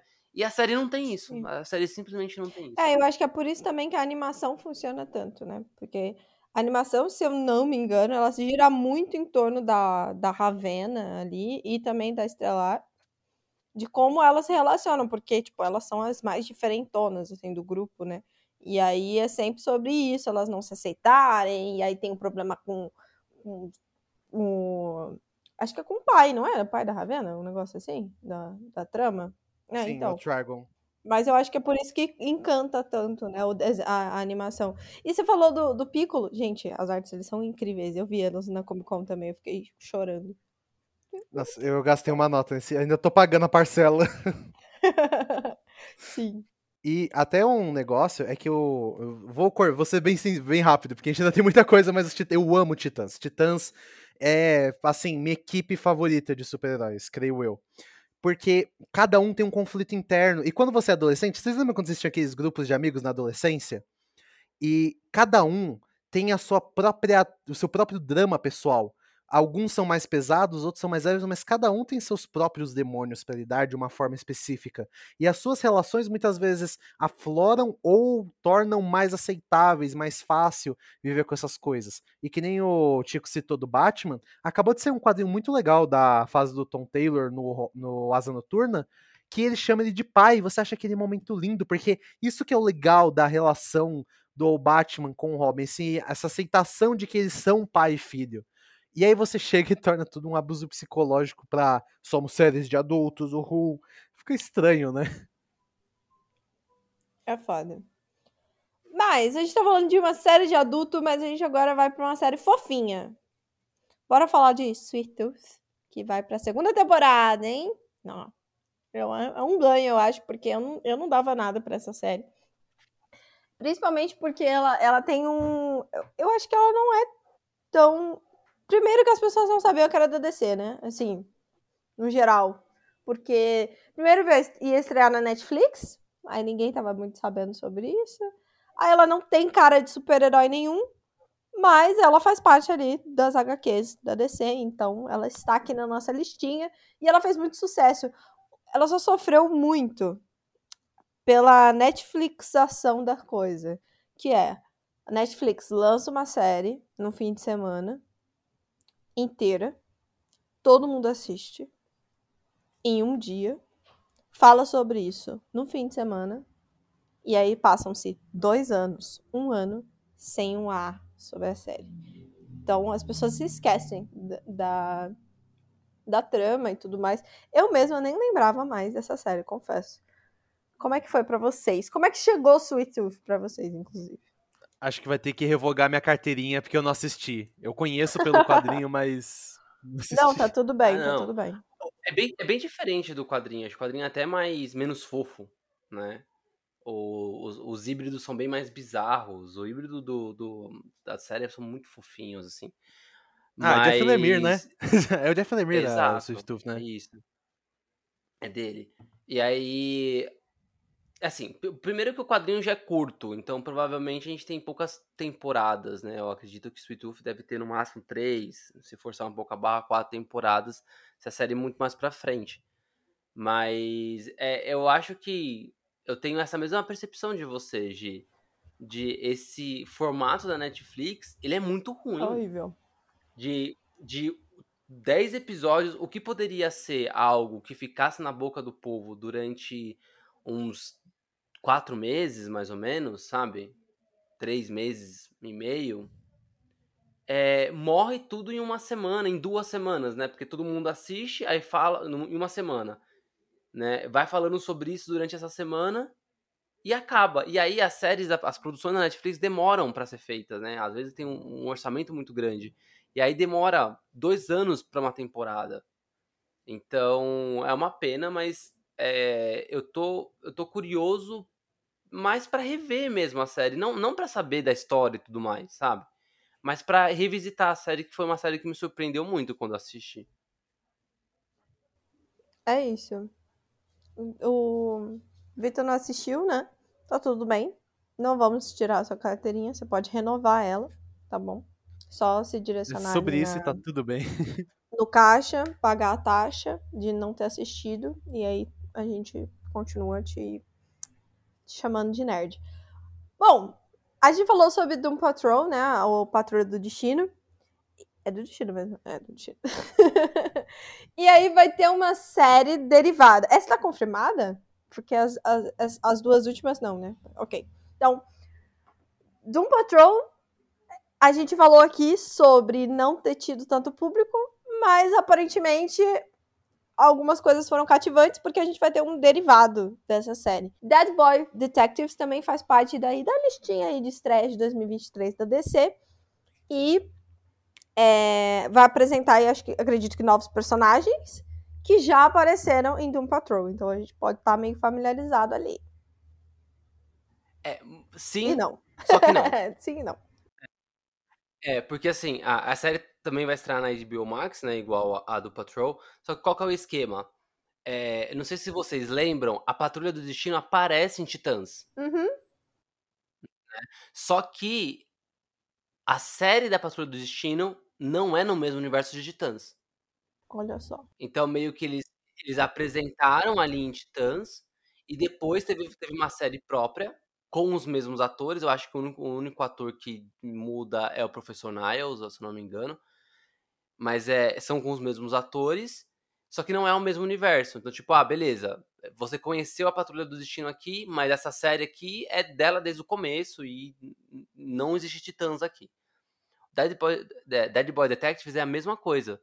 Eles apareceram Patrulha, Patrulha do Destino, mas essa série ela é um, um derivado em aspas, porque não tá no mesmo universo. Hum. Ter conhecido lá foi o suficiente para eles quererem fazer uma, uma série fechada sobre, sobre esses, esses personagens, mas não tem vínculo direto com Patrulha, com Patrulha do Destino. É, eu, eu acho interessante esses personagens porque são dois garotos mortos, né? Que eles são uma espécie de detetive do além. Né? Por eles estarem mortos, eles começam a investigar é, algumas coisas mais a fundo, porque eles estão no mundo do outro plano, né? Eles sabem de coisas, eles conseguem ter acesso a coisas hum. que os vivos não têm acesso. Tem uma né? série que é assim, já? Não sei. Essa não é uma premissa muito nova. Eu né? conheço O uma série, eu não mesmo vou é essa lembrar. premissa, né? Qual? O fantasma, aquele que é o. Ele aparece muito nas animações da DC, que é aquele cara branco com o. Não é fantasma, é... acho que é espectro. Que ele tem a roupa vermelha. Que ele morre e aí ele fica ajudando a solucionar crimes depois de morto. Ah, não, ele é o. Ele é o. É o Deadman. Eu não sei como que é o nome dele. Desafiador, eu acho. É, desafiador, desafiador. É o Deadman. Uau. Ele tem, ele tem essa premissa. Ah. E aí, eu acho que o, o que que é interessante do Dead Boys é que eles, mesmo eles estando na HBO Max e tendo aparecido no, na Patrulha do Destino, nos quadrinhos eles estreiam em Sandman. Hum, Então é meio que uma triangulação louca, assim. Tipo, prova- provavelmente eles não vão aparecer na série de Sandman, né? Eles devem ser adaptados diferentes, da mesma forma que o, o Constantine foi adaptado diferente e de todo, to- eh, vários outros personagens foram adaptados diferentes ou nem apareceram né, na série. certo. Mas, mas acho que é legal essa triangulação, né? De você conseguir conhecer personagens que nos quadrinhos eles super se conversam, só que na série são separadinhos. E a gente consegue até descobrir mais nuances sobre eles. Eu acho interessante, né? Eu tô curioso pra saber sobre a série, mais pra ver pra onde eles querem levar esse tipo de, de material. Faz sentido. Bom, e aí a gente tem, pra finalizar o bloco das séries, duas séries aqui que a gente não tem certeza se vão continuar. Uma a gente tem mais certeza que a outra, mas há controvérsias. então, É, Vamos é. falar sobre Peacemaker, que teve a primeira temporada e é genial. Tipo assim, a maior série da DC. Inclusive, assisti por causa de Tico, que me influenciou completamente, falando assim: Você já viu a abertura? Não, você precisa assistir a abertura. Aí eu falei assim: Não, a gente vai parar agora e você vai assistir a abertura. A gente tá no meio do episódio. E aí eu fui lá e assisti a minha abertura e aí tive que assistir a série. Foi incrível. Então, precisa ter uma segunda imaginando o John temporada. Cena tipo, gravando. Ai, gente, ele é sensacional, não tem como. Ai, que homem, vou te contar. Assim, Eu ficaria com uma plaquinha, assim, pra segunda temporada, mas estaria tudo bem também se não tivesse, pra mim. Eu ia ficar triste? Ia, mas eu tô, tô ok. Porque a primeira temporada ela entrega tudo que ela tem que entregar. Show. A segunda também é uma é um prelúdio, acredito. É um prelúdio do prelúdio. Exato. As pe- As pessoas ficam viciadas em prelúdio.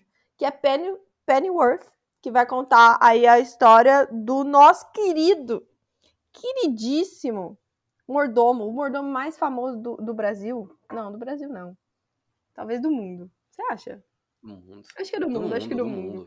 Então, Pennyworth vai contar a história do, do menino. Esqueci o nome dele agora. Acabei de falar que ele é famoso. Alfred. Do Alfred. Do Alfredo. Do Alfredinho. É verdade. Ele tem nome de. Ele tem nome de garçom. tem de garçom. nome. Ele tem nome de. de, de É mordomo. verdade. Lembra daqueles Alfredo. comerciais da, da neve? Alfredo! Exatamente, É. exatamente. Exato. Então, o Alfred, ele tem essa série que já tem três temporadas, correto?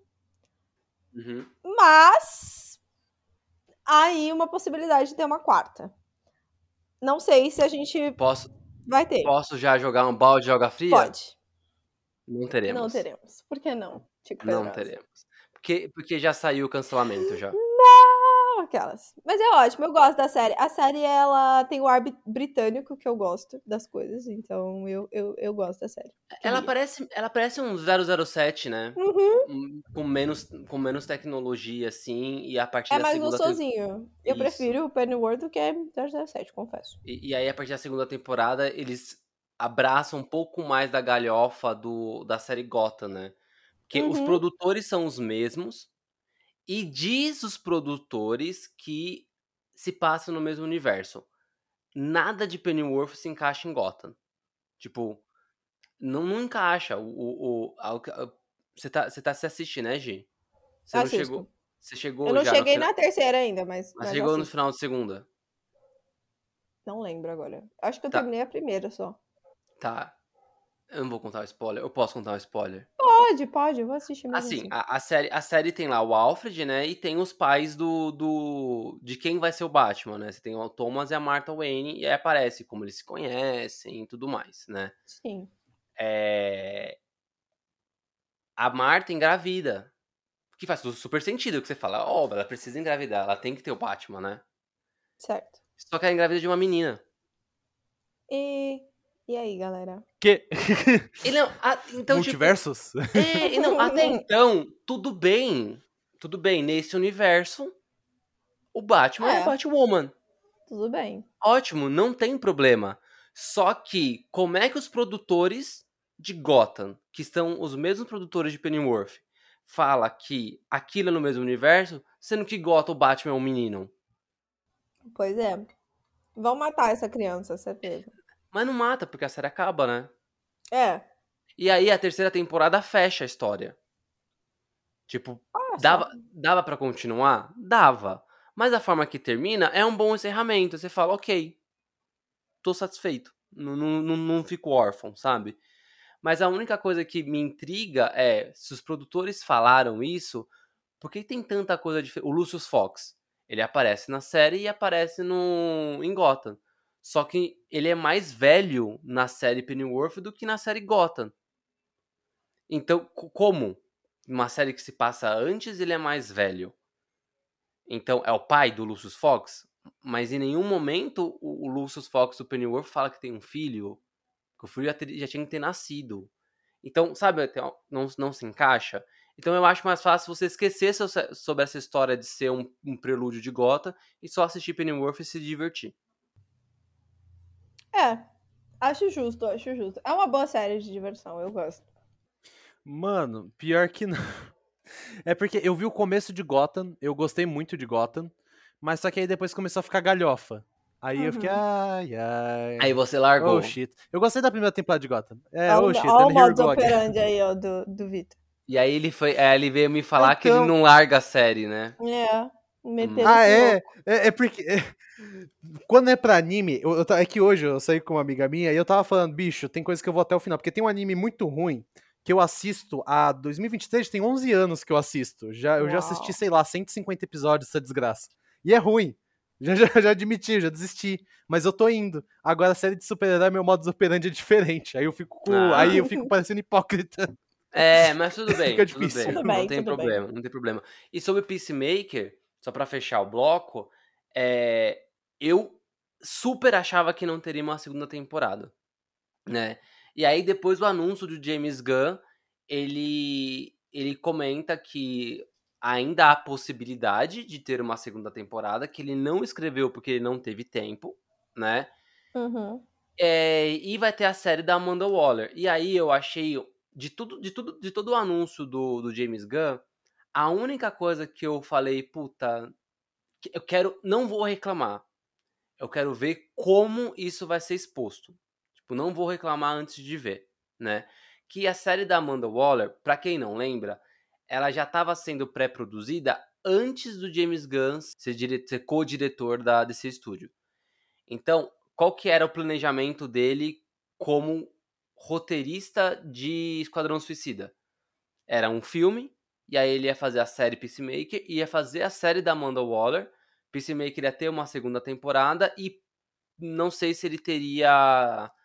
é, se ele faria mais filmes. Tinha um lance dele estar roteirizando um filme secreto, mas certeza absoluta era Peacemaker, Amanda Waller. Quando ele se tornou o, o diretor, eu pensei, essas séries vão cair. Porque Peacemaker não precisa de continuação, ela termina satisfatoriamente, sabe? Sim. Ah, e como vai ter o reboot, beleza. Só que aí que tá. Tudo vai zerar. Superman novo, Batman novo. Ele falou ali sobre permanecer. Não, não dá certeza se permanece com Jason Momoa, com Gal Gadot, com Ezra Miller. Não vou comentar isso nesse episódio, eu tenho uma opinião formada sobre, mas eu não vou comentar, vou deixar para uma, uma- quando a gente for falar sobre DC Studio.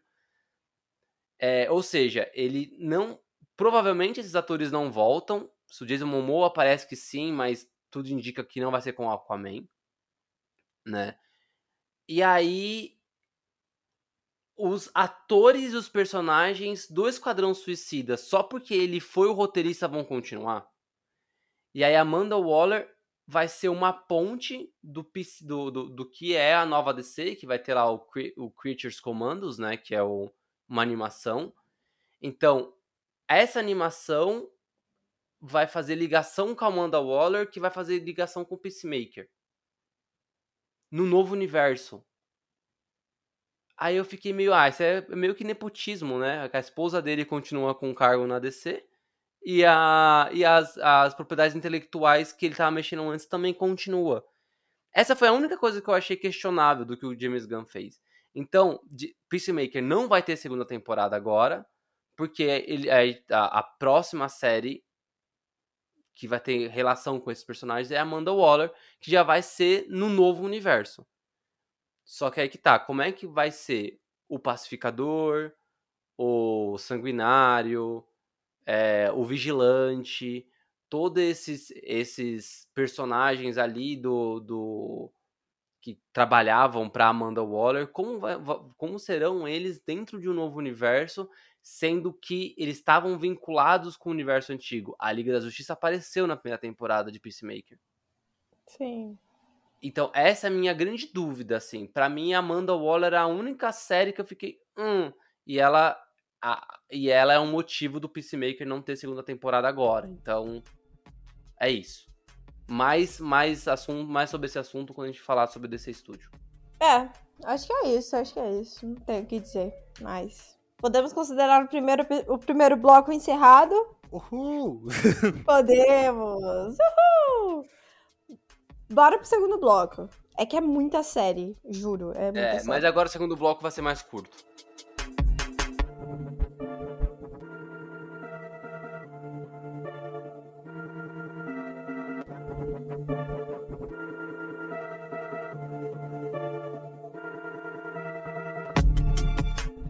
Segundo bloco é um pouquinho menor, porque a gente vai falar sobre animações. Que a DC faz de montão? Faz de montão, mas é bem menos do que série.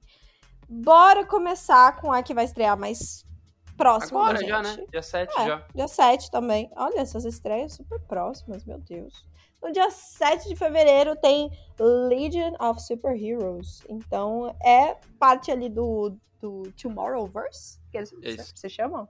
Que é Aham. do Legends of Tomorrow, isso? Não, não, é do Man of Tomorrow. Ah, sei, sei, sei, sei, sei. Tá, beleza. Então, teremos animações novas. E eu sou meio cadelinha das, das animações, então eu provavelmente vou assistir essa. Como é que tá o coração de vocês? Pra eu quero, quero pedir licença pra abrir meu coração aqui. Eu, Hum. o- o- quando eu vi aqui na pauta Legião dos Super-Heróis, vocês desbloquearam uma memória que estava adormecida no meu coração.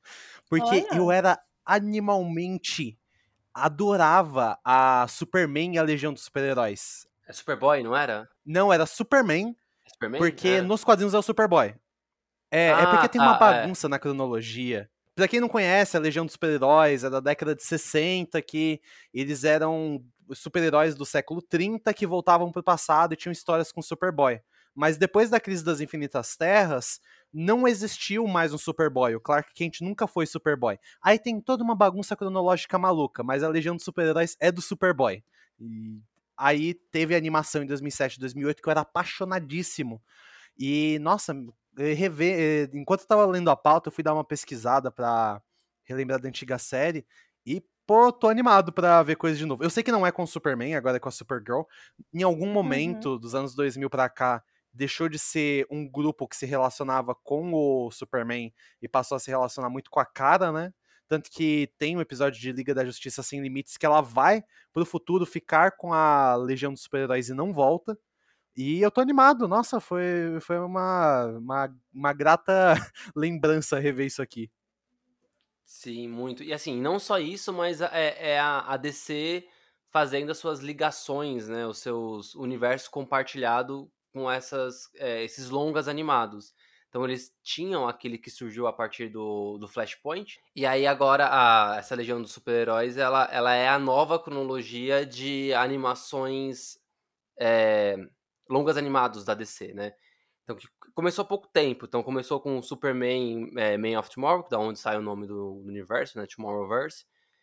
Teve uma, um- uma animação da Sociedade da Justiça, né? Com a Mulher Maravilha. Teve duas animações do Batman, que na verdade é o Longo Dia das Bruxas, parte 1 e 2.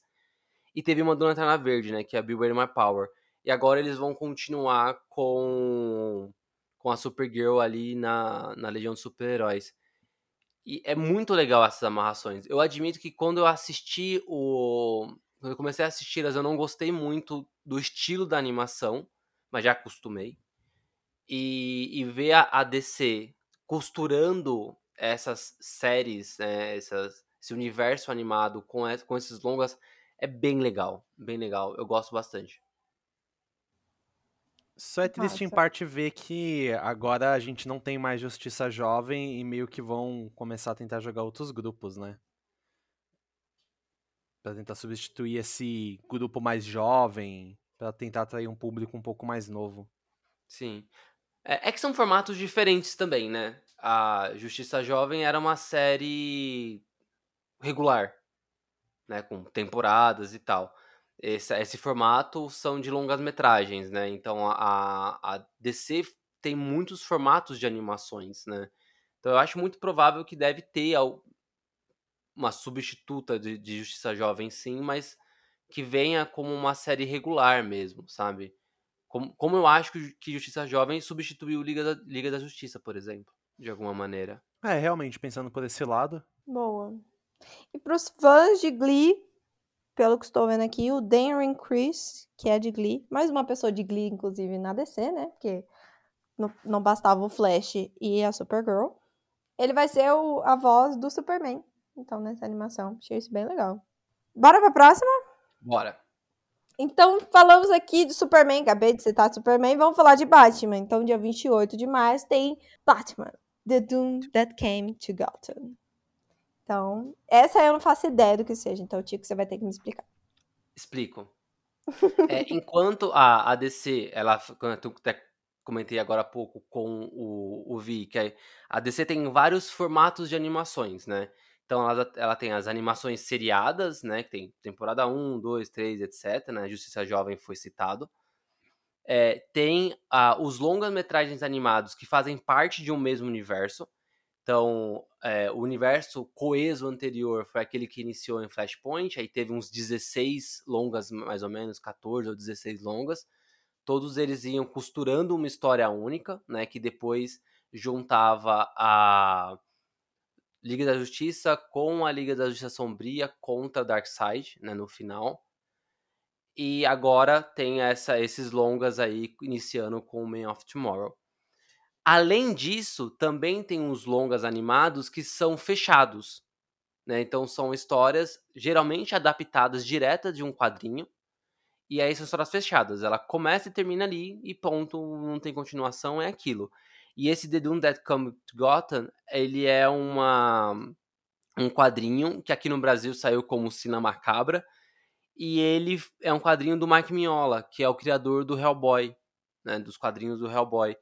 Então, assim, ele é um, um, uma HQ que ela é muito conceituada em quem gosta de quadrinhos, porque ela pega a visão do, do Mike Mignola, que é uma visão bem sombria, bem é, mais é, quase que mágica, fantástica, mas de uma forma sombria do Batman, coloca ele no universo à parte, né, numa história meio que de época.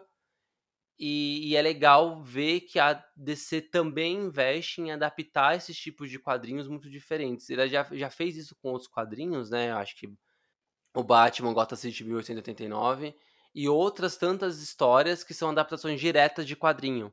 Então, é, é um formato que eu também gosto quando a, a, a DC faz animação. É, a Piada Mortal foi muito boa também. Cavaleiro das Trevas, as duas partes.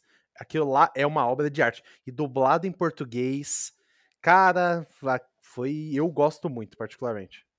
Boa. Uma boa explicação. Gostei, gostei, gostei. A gente ainda não sabe a data exata dessa próxima, mas a gente sabe que é no inverno do Brasil ou seja, no verão dos Estados Unidos, né? Então, entre junho e setembro, estreia Justice League War World. Também do Tomorrowverse, que a gente já aprendeu lá no primeiro, que não é do Legends of Tomorrow. não, não. E aí, eu acho que é só mais para citar mesmo, né? É o mesmo esquema do da Legião de Super-Heróis. É, um é um outro longa animado que faz parte desse universo. Então, ele vai, ele vai é, seguir os acontecimentos do Legião de Super-Heróis. E aí, é, essa essa série, ela. Essa série não, desculpa. Esse filme, a gente sabe pouco sobre ele, mas provavelmente ele vai ter o Mongo como vilão. E ter o Mongo como vilão, para quem lê quadrinho, para quem lê ou vê algumas coisas, sabe que pode ter uma possibilidade muito grande de ter uma adaptação de uma história como Odisseia Cósmica, que é uma das histórias. Ela não é tão boa no quadrinho, mas ela é importante pro Lanterna Verde. Que ela foi adaptada, aliás, na, no desenho da Liga da Justiça. Que quando o John Stewart, ele sem querer explode um planeta inteiro. Então eu acho que podemos ver ali um, uma construção legal aí de, de, de universo, né? Já, já indo pro finalmente até. Eu acho que não, não vai ser muito longo, não, esse universo.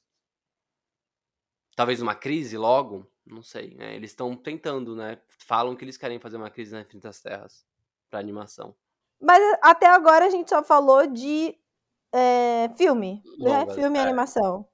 Agora a gente vai entrar na parte delicada que nos toca, principalmente Vitor, das séries animadas. Então a gente tem aí uma contradição que é Harley Quinn, né, da Arlequina, que tá indo para a quarta temporada e que a gente tem ali um pouco de dificuldade de renovação, porque a gente já, antes da, nos bastidores de Divergência a gente estava discutindo sobre as renovações das séries que não fazem tanto sucesso, mas que são boas. Entretanto, todavia, a gente também tem Teen Titans Go indo para oitava oitava temporada esse É a ano. maior série animada da DC de todos os tempos. Oito Ela é. temporadas. Quantos teve? Acho que 500 e tantos episódios. São 800 Ai, Deus, por que me episódios. abandonaste? 800.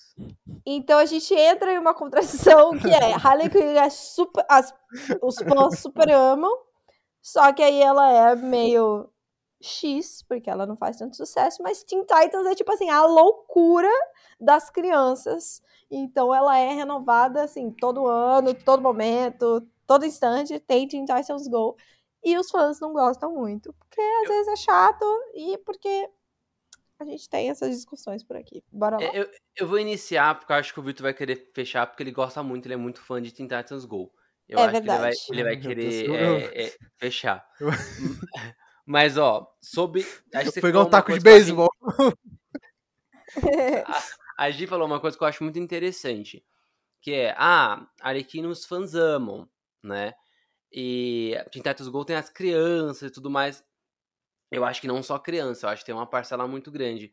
A grande questão é que a gente não tem a dimensão real de público de fã, né? É, quando a gente fala dessas séries, eu- é, é porque nos Estados Unidos, que é o que dá grana de verdade, o retorno é muito diferente do aqui do Brasil, né? Por exemplo, a série da, dos Titãs, eu não vejo fãs aqui no Brasil falando bem da série. Eu só vejo gente reclamando. Eu nunca vi ninguém falando assim, ah, eu gosto. De verdade, assim, sabe? Sem ressalvas. Sempre tem ressalvas ou não gosta. Só que nos Estados Unidos faz muito sucesso. E é por isso que ela tá indo. Quatro temporadas, etc. É... A Arlequina, eu sei que ela faz sucesso também lá fora. Mas ela é uma série para maior, ma- maior de 18 anos. Então ela restringe muito também, né?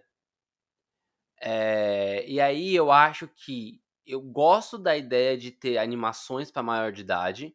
A, a premissa do especial de, de Dias Namorados, que vai passar agora no dia 6, se eu não me engano, no dia 9, dia 9, é sensacional a premissa, sensacional. É, a Arlequina e a, e a Era Venenosa, elas são um casal na animação, elas estão fazendo sexo. A Era Venenosa tem um puto orgasmo, e o orgasmo é tão grande, tão grande, que ela solta feromônio na cidade inteira de Gotham. E todo mundo começa a se pegar. Que incrível. A, a- a premissa é É muito. aquele episódio super. Em família, né? Que é pra assistir com, a- com as crianças, É, Exato. com a vovozinha. com a mãe, com o pai, com a avó. Não, não, é uma, não é uma animação pra jovem, é uma, é uma, Não. uma animação adulta. E ela é muito legal. Mas aí, de novo, eu não sei se ela ser legal e ela ser bem aceita, ela ter um, um núcleo de fãs, se é suficiente pra ela durar tanto tempo. Então eu tenho um feeling de que a quarta temporada vai ser a última.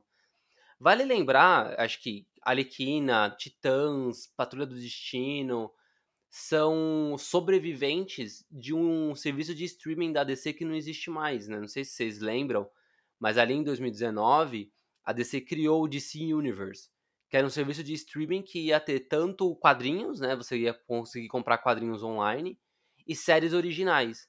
E aí Titãs, Patrulha do Destino, Arlequina, é, Monstro do Pântano Stargirl eram séries originais da DC Universe. E eles resgataram Justiça Jovem, que era do Cartoon Network. Só que aí o streaming durou pouquíssimo tempo, eu acho que durou um ou dois anos. E aí essa- esses, essas produções começaram a dispersar. Ou foi, ou foi cancelada, tipo o Monstro do Pântano, que na verdade já, tinha- já tinha sido cancelado antes por, por conta de problemas na verba. Você sabe da história do Monstro do Pântano? Só para abrir um parênteses, por que foi cancelado? Acho que você já Eu contou uma não. vez, É. mas não me lembro. Era uma coisa Eu absurda, Jurei que talvez no- tivesse sido a batata. Não, no contrato de, de, de conseguir, como que é o nome? É, incentivo do governo lá do, da, da, da Geórgia, da onde foi gravado a série, a, o governo é, tinha lido errado o contrato, ou estava digitado errado, alguma coisa assim, que tinha um zero a menos depois da vírgula. E aí o orçamento que eles acharam que era, de, sei lá, de 6 milhões de dólares, de 60 milhões de dólares, era de 600 sabe? Alguma coisa assim. E aí, quando eles foram revisar o contrato, o governo falou: não, é muito caro, não dá não. Né? A gente não vai pagar isso tudo, não. A gente vai pagar o que a gente achou que ia pagar, que era só os 60. E aí só deu para fazer é, meia temporada só. Eles tiveram que encurtar a história, ah. fazer meia temporada e cancelou. Ai, que pobrezinho, gente. Orçamento, é. velho. É, foi esse o esquema. Mas aí, beleza. E aí a, as outras séries do Steel Universe foi pra HBO Max ou pra CW, né? Então essas são as últimas. Na verdade, na verdade, a Arlequina é a última remanescente. Porque Titãs e de Patrulha do Destino a gente já sabe que vai ser cancelada. Mas eu tenho um feeling de que a Arlequina não vai, não vai ter mais do que quatro temporadas, não. Tinha um boato de que ia ter uma série derivada, que é do Homem-Pipa. Só que eu acho que essa série derivada não vai acontecer. Ah, eu queria isso. É, eu acho que ela não vai acontecer. E Teen Titans Go, por que, que eu falo que a gente não tem a dimensão? Porque Teen Titans Go é um sucesso absurdo nos Estados Unidos. Absurdo. É mesmo. As pessoas gostam muito e não é só criança. Tipo, tem um, uma legião de fã enorme nos Estados Unidos. E aí, desculpa, Brasil paga em real. Aqui pode, ser, pode ter, tipo, sucesso ou rejeição, mas enquanto lá o dinheiro for valer mais, sabe? Essa série vai continuar. E aí o James Gunn, ele cita The Titans Go. Né? Ele cita dentro daquele selo é, World, né? Ah, de Superman e Lois, The Batman, Coringa, The Titans Go. Então, eu acho que essa série ainda vai ter nove, dez temporadas. Tipo, vai ser. Pra mim, eu acho que Titans Go, para a geração atual, é, é a percepção que a gente tem com Super Amigos, sabe? Tipo, nossa, é uma série que tem muita temporada, muito episódio, durou muito tempo, era uma série enorme. Eu acho que Teen Titans Go para a geração atual vai ser isso, vai ser aquela série eterna da, de animação da DC, sabe? Ai. Ah. eu tô, tô, até assim, ai. É que o Jovens Titãs, eu. É que, assim, desde quando eu era bem criancinha, eu nunca gostei de desenho besterol, ou desenhos que fossem muito idiotas. Eu, eu, isso eu lembro muito claramente comigo. E como eu assisti o Jovens Titãs e ele tinha aquela duplicidade que te permitia ver quando criança e quando adulto para você sacar algumas coisas, entender alguns conflitos de personagem, mas ao mesmo tempo quando criança você assistir se divertir. Tanto, não sei se você lembra, talvez a G lembre disso, que no McDonald's teve uma época que dava DVD do Jovens Titãs, um dos brindes do Mac chegou a ser DVD do Mac, o DVD do Jovens Titãs, junto com o Tony Jerry, tinha outros DVDs lá. E eu lembro de reassistir várias e várias vezes os primeiros, acho que três ou quatro episódios da primeira temporada. Primeira ou segunda temporada, não lembro exatamente. Mas o que me incomoda nos Jovens Titãs é que o Tico falou, dá dinheiro. E não tem como negar isso. Não acho que a série precisasse ser cancelada. Mas me entristece um pouco que a gente talvez não tenha a possibilidade de ter um desenho que você vai poder rever depois de mais velho e conseguir olhar e falar: putz, olha, tinha umas coisas legais aqui para avaliar sobre uma outra perspectiva e tal. Isso é ruim? Não sei. Então, é, é mais uma perspectiva de fã, né? talvez um pouco menos como vendedor. Não sei se dá para entender muito meu feeling. É, não, eu entendo, eu entendo. Ela não é profunda, né? É, é isso. Ela não é profunda. É. é. Eu acho é, que. É, e tá tudo bem. Não mesmo. É, tá tudo bem. A gente tem que lembrar que os Estados Unidos é meio assim mesmo. É debilóide, assim. Então faz sucesso lá porque eles são meio pancada. Ai, sei lá. Eu não tenho nada contra Teen Titans. Eu só não, não funciona para todo mundo mesmo. E é isso. É que eu, é que eu assisti, eu achei muito todos ruim. Todos meus primos amam, assim, todos. Não existe um primo meu que não tenha assistido e não tenha amado. Então eu entendo. Eu assisti 60 episódios para não falar que eu não tentei. Tem uma coisa, tem uma coisa de tanto de Teen Titans Go quanto da série, né, da live action Titãs, que se chama é, Órfãos de Jovens Titãs. Que eu Sim, acho que influencia. Pessoas que gostaram muito, muito mesmo da série Jovens Titãs tem dificuldade de gostar de, da série. A série live action, qualquer um tem dificuldade de gostar. Mas Teen Titans Go, o grande, a grande questão é que é, é, a sensação é de que é uma, era para ser uma evolução de Jovens Titãs. Porque são personagens com. São quase os mesmos, né? São os mesmos uniformes. São é, quase o mesmo estilo de desenho, só que mais infantil. Então, quando você. Eh, eu acho que talvez essa rejeição fosse menor se fosse uma coisa completamente diferente. Com um design completamente diferente. E não um estilo chibi do, do Jovem Titãs, sabe? E aí eu acho que o pessoal que era muito. que gostava muito, fã mesmo de Jovem Titãs, fica meio com essa, tipo, puta, mano, eu olho pra, pra, pra Teen Titans Go e eu lembro de quanto era legal o Jovem Titãs e eu não consigo gostar disso daqui. Eu sinto que tem um pouquinho disso, sabe? Olha, expressou muito bem. Obrigado, Tico. Não preciso ir no psicólogo essa semana. Bom, então é isso. De animação a gente tá mais tranquilinho na DC. A DC tem boas animações esse ano, então ela tá aí com essas séries e filmes. E agora a gente pode declarar como encerrado o segundo bloco, certo?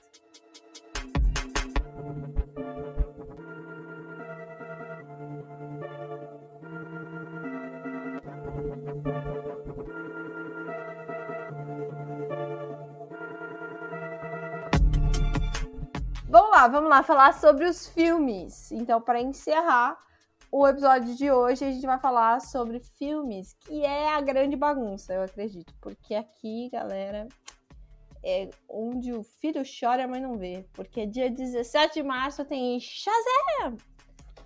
Fúria dos Deuses, que é, como o próprio Vitor já havia citado, um filme que não vai ter sequência. Então, a gente vai assistir com o gostinho de que é um bom filme, porque Shazam, o primeiro filme, foi excelente. Mas a gente tem que assistir para isso, não esperando nada além de um bom filme. Certo. Quem começa? Excelente, força um pouco, amizade, talvez. Ah, eu, gostei, gosto do eu primeiro. Gostei, eu acho eu que é o melhor, inclusive. Pra mim, bate legal, até Aquaman. Muito fácil. É, é, que eu tenho muito na minha cabeça aquela animação do Shazam. Aquela animação do Shazam com o Superman, que é muito legal. É muito Shazam! legal. E aí eu acho legal o filme. É, é, que ele é um filme que parece muito deslocado do universo DC.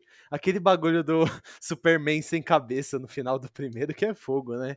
Mas eu gosto. Assim, bicho. Sabia, sabia que eu, eu, eu é acho legal. mais interessante você não mostrar o ator. Tudo bem que foi sem querer, tá? Porque não tinha um ator mas não mostrar o ator para mostrar a expressão do Fred. Uhum. Né? Eu acho que sem querer foi a melhor coisa possível. Porque se aparece um Henry Cavill. É, une o útil ao agradável. Se aparece um Henry Cavill e a todo mundo ficar olhando, ai, ai, o Henry Cavill, ó, o Superman. E aí você não ia ter a expressão. Você, você ia ser obrigado a dar um close no Henry Cavill, cortar a cena e dar um close no menino. E aí você consegue fazer isso num, num, num plano aberto, sabe? Eu acho que se o Henry Cavill tivesse aparecido de verdade, não ia ter Shazam 2. Acho que você vai mais por aí. Já viu ele no Adão Negro, a gente já viu que parece que não é bom a Goldo. É, é verdade. Tem Faz isso, sentido. Né? Faz sentido. Eu, eu, eu gosto, eu gosto do, do, do Shazam, né? É, porque acho que a ADC ela tem uma coisa que a Marvel não tem, né? Tipo, de, de criação de história. Que tudo bem a Marvel não ter, mas eu acho muito injusto comparar. E eu, eu vejo que constantemente as pessoas comparam, né? Eu acho muito injusto, muito, muito. Porque nos quadrinhos eu não vejo, eu não vejo essa comparação, né? Eu vejo pessoas que gostam da DC pelo que ela é e gostam da Marvel pelo que ela é, mas eu não vejo ninguém falando, puta, essa história da, da Liga da Justiça, ela tinha que ser um pouquinho mais X-Men. Na verdade, as pessoas uhum. aceitam a liga como ela é, e mesmo não gostando, e vai, entendeu? Eu não. Eh, as, a percepções dos leitores de quadrinhos é muito diferente das pessoas que assistem os filmes. E aí, é, pra mim, faz muito sentido o Shazam ser diferente de tudo que a, a, a DC tava propondo. E pra mim isso é muito bom ser diferente, né? É... Putz, não queria, eu não queria citar a DC Studios agora pra, pra gente não cair nesse, nesse tema. Mas o que me agradou muito, por exemplo, no anúncio, é a gente ter filme de terror, filme de ficção científica, filme de. É, filme que vai ser uma relação familiar, filme do Superman, que eu nem sei sobre o que vai ser, mas parece que vai ser algo mais esperançoso. Então a gente vai ter é, drama, provavelmente, vai ter ação, vai ter. Deve ter alguma coisa relacionada à jornada do herói, sabe? Vai, vai ter série baseada em, em Game of Thrones, vai ser série baseada em True Detective. Cara, é, é uma pluralidade enorme, né? É, só que agora de uma forma organizada. Shazam, ele veio no momento em que, a, em que a DC queria desvincular da visão do Zack Snyder, que foi uma visão muito errada. Era uma visão muito fechada. Não dava para você fazer um universo muito extenso com aquela visão. Então, Aquaman, Shazam, que vieram logo depois da, da Liga da Justiça, foi justamente para quebrar isso.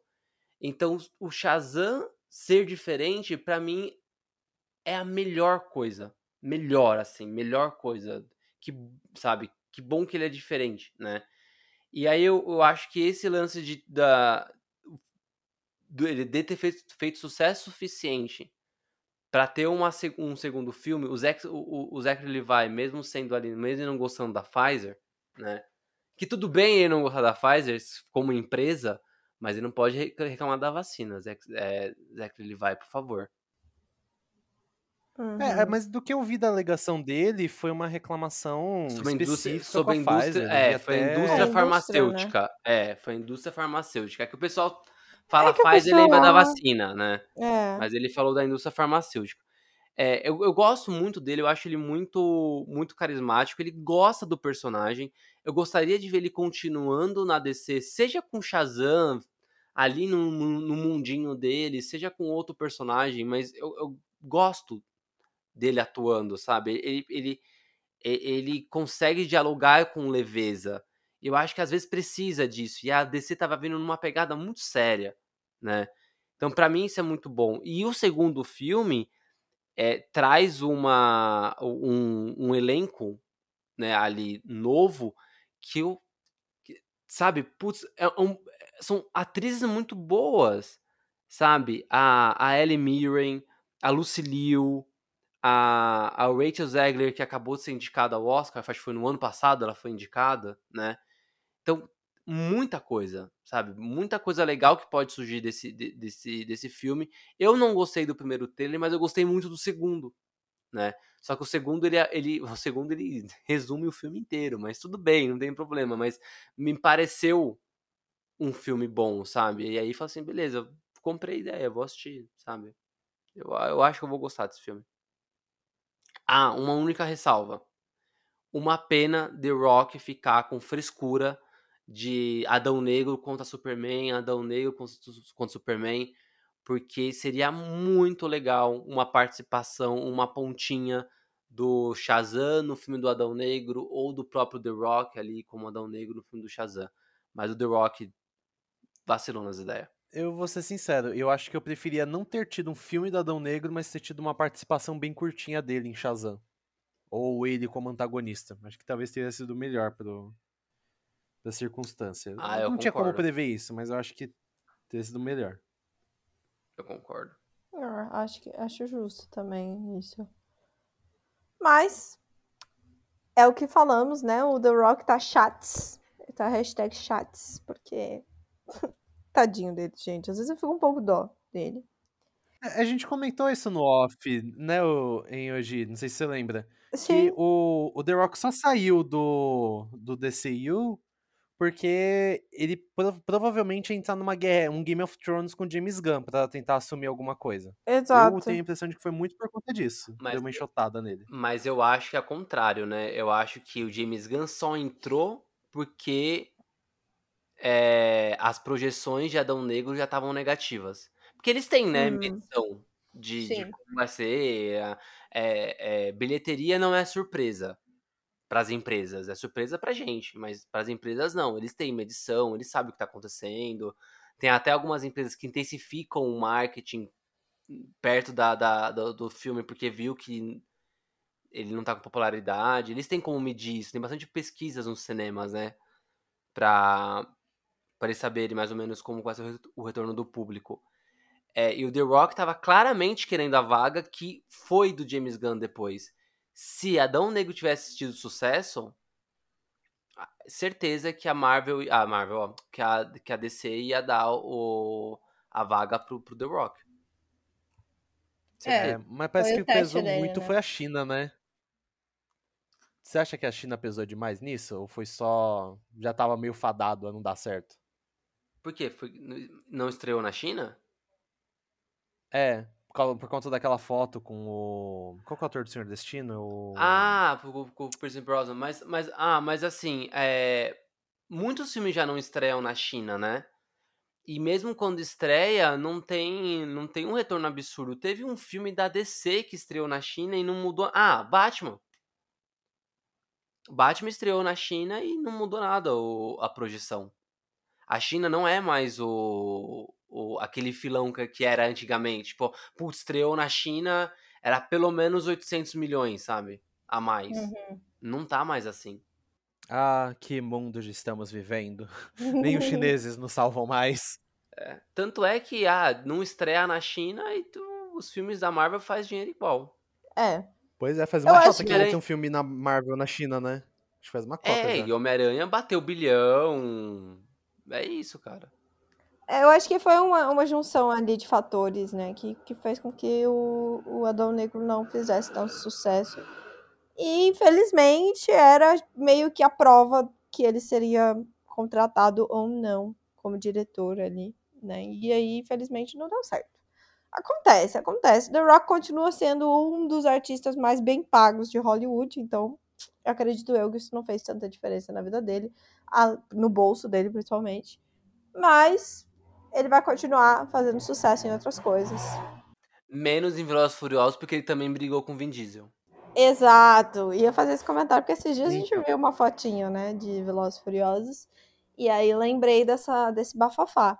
Mas eu acho que tem muita coisa ainda, né? Se ele, se ele lançar Jumanji de novo, a gente vai assistir, tá tudo bem. Jumanji é mó legal. Olha, pior que eu ainda não vi Jumanji. Não, é muito bom. Não, é muito legal. É muito massa. Mas assim, não só a velha guarda da DC não só sobrevive esse ano de Shazam, mas também de outros dois. E um deles é The Flash. Que esse daqui, meus queridos, já passou por tanta polêmica que eu, eu tô até com medo, porque o Ezra Miller, o grande. Meu Deus, o que, que esse homem, inclusive, tava fazendo, né? Que ele se envolveu em 200 mil problemas ano passado. The Flash também passou por umas. Meu Deus, vai ter, não vai ter? E aí vai ter.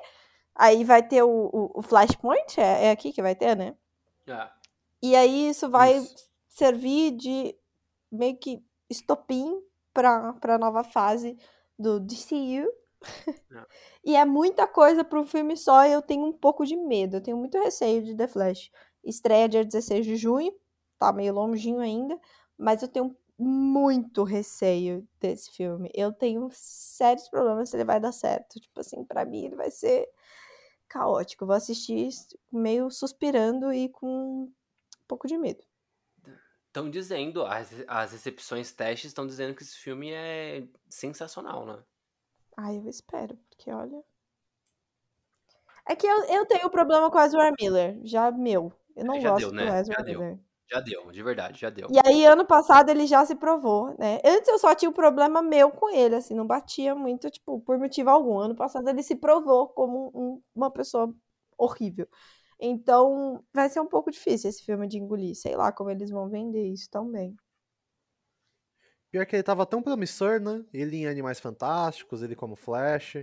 Eu achei que ele tava se saindo bem. É, e assim, e aí tem um lance do James Gunn, né, do dia 31, que ele falou assim, não, é, estamos ainda avaliando, o James Gunn não vai falar o Ezra Miller vai parar de ser o Flash antes de sair o filme. Não, porque isso aí desencoraja qualquer um, É. né? Então, então isso de tipo, ah, Gal Gadot, Gal Gadot, Ezra Miller e Jason Momoa, estamos avaliando. Jason Momoa não fará dois personagens no DCU. Não, realmente não vai. Ele vai fazer outro, mas não vai fazer o Aquaman, sabe? É- Essa é a minha percepção. Lobo que nos ouça. Lobo vem aí. É, eu acho que esse é o esquema, assim. É, o pessoal é muito emocionado, tipo, não, mas se ele não negou é porque vai continuar. E... Não, gente, ele só não tá queimando o filme. É, quê? não. Esses filmes já estão prontos, já gastaram dinheiro, a, a, a, a Warner tá quebrada. A última coisa que ela pode, que ela pode se dar ao luxo, é de rasgar dinheiro. E aí vocês vão lembrar da Batgirl, né? O Peter Zeffran, ele respondeu uma pergunta sobre a Batgirl no dia 30, né? Perguntaram: "Ah, se vai ter mais cancelamento e por que cancelaram a Batgirl?" O Zeffran falou o seguinte: é, ela só foi cancelada porque ela era um filme muito caro para streaming e não ia ter retorno financeiro e a gente ia ter prejuízo. E é, para transformar aquele filme em algo para cinema, porque ele era muito focado em televisão, muito, tipo, efeitos visuais, figurino, muito focado em televisão. Para transformar isso para cinema, a gente ia gastar muito mais dinheiro. E aí se o- ele ia virar um filme muito caro. Ele ia tipo ser um, ele não não falou isso, né? Mas medidas proporções, imagina que ele ia ter o orçamento de um Batman versus Superman, mas ele ia ter um retorno muito pequeno. Então, tipo, Se tivesse, né? ele Ainda tem esse plus, né? é, e aí eles, eles acharam que eles iam perder menos dinheiro se cancelasse, se cancelassem o filme. Então, tipo, a, a Warner, ela não pode dar o luxo de fazer teste. Não, não, ela não tem dinheiro pra fazer teste, não dá mais. Não dá pra, não dá pra tipo, ah, lançou Batgirl pra testar. Agora, eu entendo mais o que, que eles fizeram. Eu ainda acho errado, tá? Ainda acho errado, mas eu entendo mais. O filme do Flash é a mesma coisa. Cara, você acha mesmo, de verdade, de verdade mesmo, se o filme não tivesse pronto, não tivesse gravado, começar a ter vários problemas, ou ainda estiver em processo muito inicial de gravação, a Examina começou a ter problema, você acha que esse filme ia ser lançado? Eles tinham cancelado. Não, Ah, com certeza. para, não, não, nem, pa- para de gravar, gente. Para, vamos fazer outro, esquece esse menino. Abafaram ele, ah, estão, estamos vendo qual vai ser a resposta do tratamento dele. Nada, cara, não vai esperar, não. Minha banda direita que eles vão esperar, não vão esperar nada disso, não. Eles vão, eles vão esperar o, o, o filme lançar, ter o retorno, quando sair na. Quando vai. Um pouquinho depois que sair na HBO Max, anuncia Ezra Miller não será mais o Flash. Perfeito. Vai, vai ser isso que vai acontecer. É, Sabe? porque, porque se eles fazem isso antes, já descredibiliza total o filme. E esse filme é importante pra eles, né? Tem um puto investimento.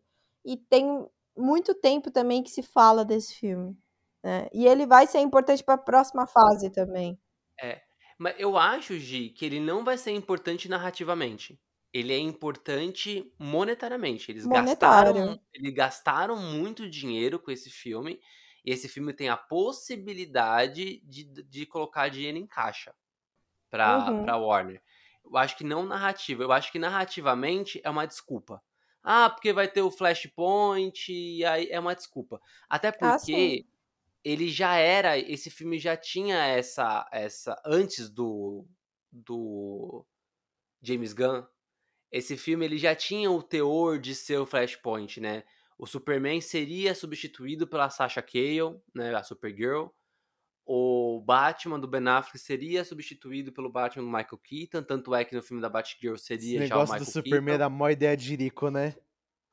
Pelo amor. Total, total, muita ideia de Jerico, muito. Então eu acho que esse filme já ia ter esse teor já. Então não é criativamente falando, não. É monetário mesmo, sabe?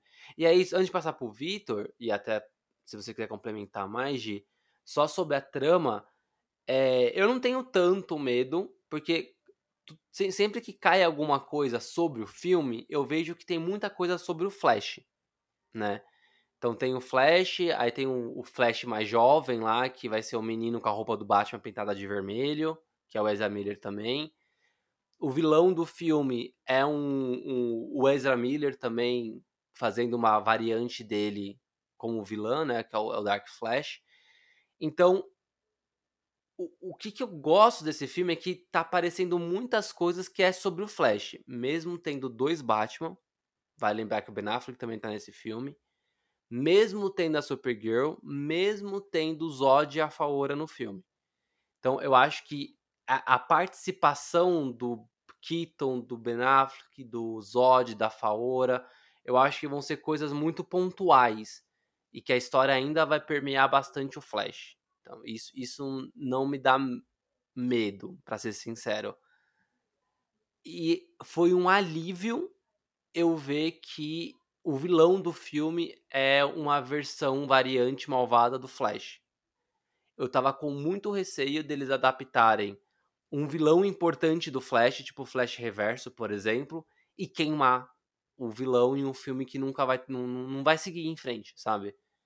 Então, ver que vai é uma variante do Flash, ótimo, ninguém mais vai, vai usar essa ideia, porque usar variante de, de, de personagem eu acho uma ideia bem ruim pra vilão, pra ser sincero. Mas ok. Então tá bom. Assim, eu. Acho que é o isso. detalhe que é na semana do meu aniversário. É, só fica aí o registro. Vai sair na semana do meu Ah, olha aniversário. só. Fica aí a dica. Será que será um presente? maravilhoso. Eu, eu tô na fé. Eu não sei porquê, mas eu tô positivo quanto a esse filme, falando sério. E real, tipo, não tô me preocupando muito quanto ao que ele vai representar pro futuro da DC. Tipo assim, eu acho que ele vai ser um bom filme de Flash. Eu não sei o quanto o Tico gosta ou quanto você gosta, Gi, mas o Flashpoint, pra mim, é um dos melhores filmes de animação que eu já vi. Eu acho um filme maravilhoso, real. Eu acho que ele trabalha muito bem todas as questões do Flash. Ele é um filme sobre Flash, mas ao mesmo tempo de universo.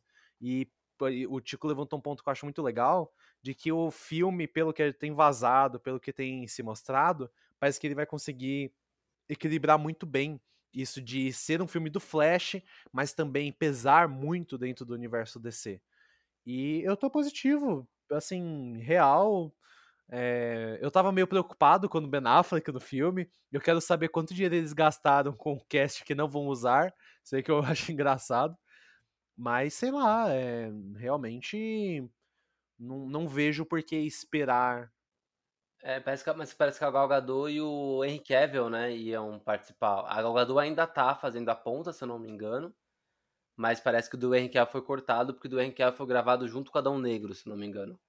E ainda tem isso. Eu não sei porquê, mas eu sempre tenho no fundo uma impressão de que pode ser que alguma coisa seja pegadinha do malandro. Não sei porquê. Mas não espero grandes surpresas. Eu espero, real, um bom filme do Flash.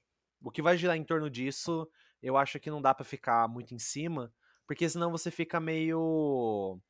é, paranoico. Porque aí vai- quem vai ser o Jason Momoa. E o Tico. Uma coisa que eu acabei mudando de pensamento no decorrer das gravações dos Angústias é que é real pô, só quero en- entrar no cinema e ver um, filme de, um bom filme de super-herói. O que vai fazer do universo e depois, a gente vai ver acontecer, não adianta ficar se preocupando com isso. Até porque nossa vida tem coisas mais importantes Uhum. do que se preocupar com o universo compartilhado e a coerência universal e narrativa de um universo de super-heróis. Mas, né? É isso, boa. Faz Fechou, sentido. acabou o programa. Se puder fazer isso no começo, porque aí a gente. é, Seria É, a gente economizaria algumas horas aí. É, mas é tudo isso. bem. Bom, já que a gente tá falando dos filmes e de coisa boa, eu diria, vamos falar sobre o dia 18 Bruna Marquezine. Cholo Maranhenha. São coisas muito boas, pessoas coisas lindas. boas. Ai, pessoas super simpáticos, gostosas. fofos. Os- ah, incríveis. Então, Eles são juntos, né? 18 Eles estão juntos? É, eu lembro que teve umas fotinhas, tão. Não sei se eles estão ainda, mas eu. é, olha, tá meio de- no ar, né? É, e, e eles são discretos, né? Porque a, a Bruna Marquezine sempre foi discreta. Ela não era discreta por causa daquele idiota do Neymar, porque ele não era. Exato. né? Ele não é Mas, mas, mas ela é discreta. Então eu acho que tá lá com o Cholo Mariduenha e eu acho que eles têm que ficar junto, porque ele, ele tem que morar no Brasil, ele, é- ele é muito brasileiro Ele é. Ele, ele, ele tem que. Ele tem que ter filhos brasileiros. É isso. Eu já tô casando os dois, dando filhos pros dois. Quero. E eu tô muito feliz também que já a Netflix já anunciou que Cobra Kai vai ter a última temporada sexta. E eu fico feliz também porque ele tá nessa série e eu não aguento mais ver essa série. Então é outra coisa de felicidade saber que vai ser a última temporada lá. Não por causa dele, tá? Não aguento a série pela história. Então ele, ele a visão dele me traz seis muitas temporadas alegrias. depois. É, a figura dele me traz muitas alegrias, porque eu lembro que Cobra Kai vai terminar e que vai ter Besouro Azul e que ele tá com É Bruno sobre. Marquezine. É isso.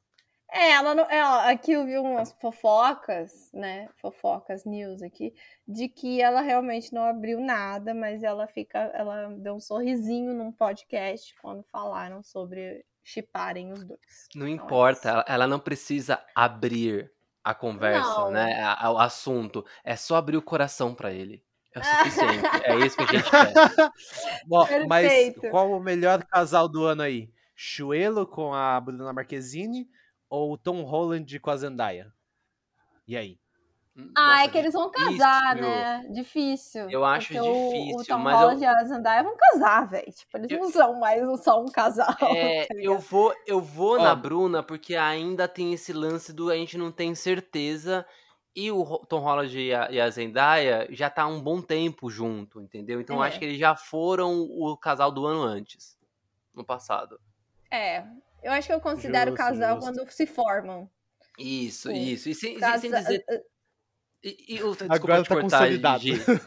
É, desculpa te é. cortar, mas é que quando tem um ziriguidum latino, é outra coisa, é né? outros 500. É outra claro. coisa, isso. Vem, vem da, da planta do pé ali, sobe pro quadril. É um ziriguidu que eu não tenho, mas como eu sou latino, brasi... eu não sei se vocês sabem, mas brasileiro é latino, tá? É, é uma novidade. Às vezes a gente esquece, alguns. né? Tem esse rolê. É, eu já, já vi comentários tipo, tipo, ah, eu queria tanto ser latina. Então, você, é. só É. você. É só você se, se assumir, porque você é, né? É, é só você Então- descobrir que você é, porque É. caso. Então, eu, eu esse ziriguidum, essa quentura, né, essa fervura. Brasil, não sei se vocês sabem, né, a palavra Brasil vem da palavra fogo, né, de, de brasa, de quente, né, vermelho, é, Brasil vem da, da expressão vermelho fervente, alguma coisa assim, né, que é do pau-brasil, era uma expressão indígena e tudo mais. Então, essa falar de brasilidade é falar de fogo no rabo, entendeu? E, Concordo. cara, quando eu vejo E casal teria latino, mais fogo no rabo do que Bruna Marquezine? é isso, é isso. Então, é, esse Meu é o Deus. casal. Vou, é isso. Mas enfim, a gente tá super animado pro Besouro Azul. Me lembro de que durante Comic Con, tá, Tiki e eu estávamos, ai gente, será que eles vão falar de Besouro Azul? E nada sobre isso. E aí, do nada, no meio do painel, tipo, do nada não, né? Porque tinha já uma surpresa, não tava escrito ali na, no, no roteiro. Eu achava que ia ter algo de Besouro Azul, porque a Bruna já tava no, fazendo parte de outras coisas dentro da CCXP. E Eu Isso. achava. Se não tivesse, eu ia achar burrice não ter nada de Besouro Azul. Nem ela falando alguma coisa sobre, mas foi um painel, foi muito mais do que isso, né? Exato, foi um painel, deram um pôster, inclusive tenho ele aqui, lindo, maravilhoso. Deram um pôster, fizeram entrevista, o show apareceu, eles conversaram, foi incrível. Então foi a confirmação de que ia rolar.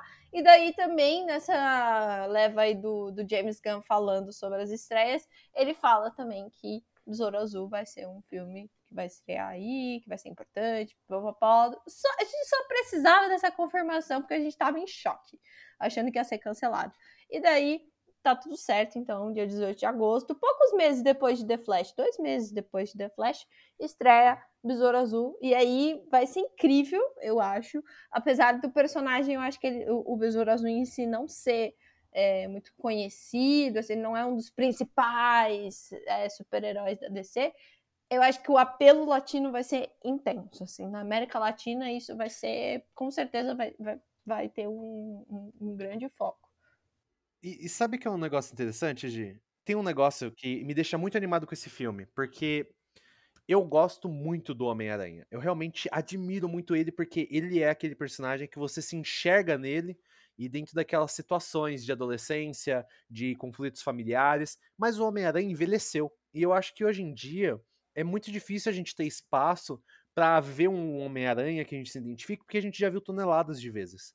E eu acho muito saudável e até, um, de certa forma, refrescante ver um novo personagem com atores novos, com um universo novo, que a gente possa se identificar. A gente falou um negócio que eu achei bem legal, nesse sentido de poder aqui a América Latina se coadunar e achar muito legal, porque que nem, se a gente parar para pensar, Super Choque é um herói criado do zero que fez um sucesso lascado aqui, porque muitas pessoas se identificaram com aquela realidade. E eu acho que o Besouro Azul tem esse potencial e eu espero muito que o filme faça sucesso, que o filme seja legal. E sinceramente, não precisa estar tá dentro da cronologia, mas eu quero que ele ganhe bastante espaço pra gente ver mais desse personagem que promete muito. Agora minhas ressalvas.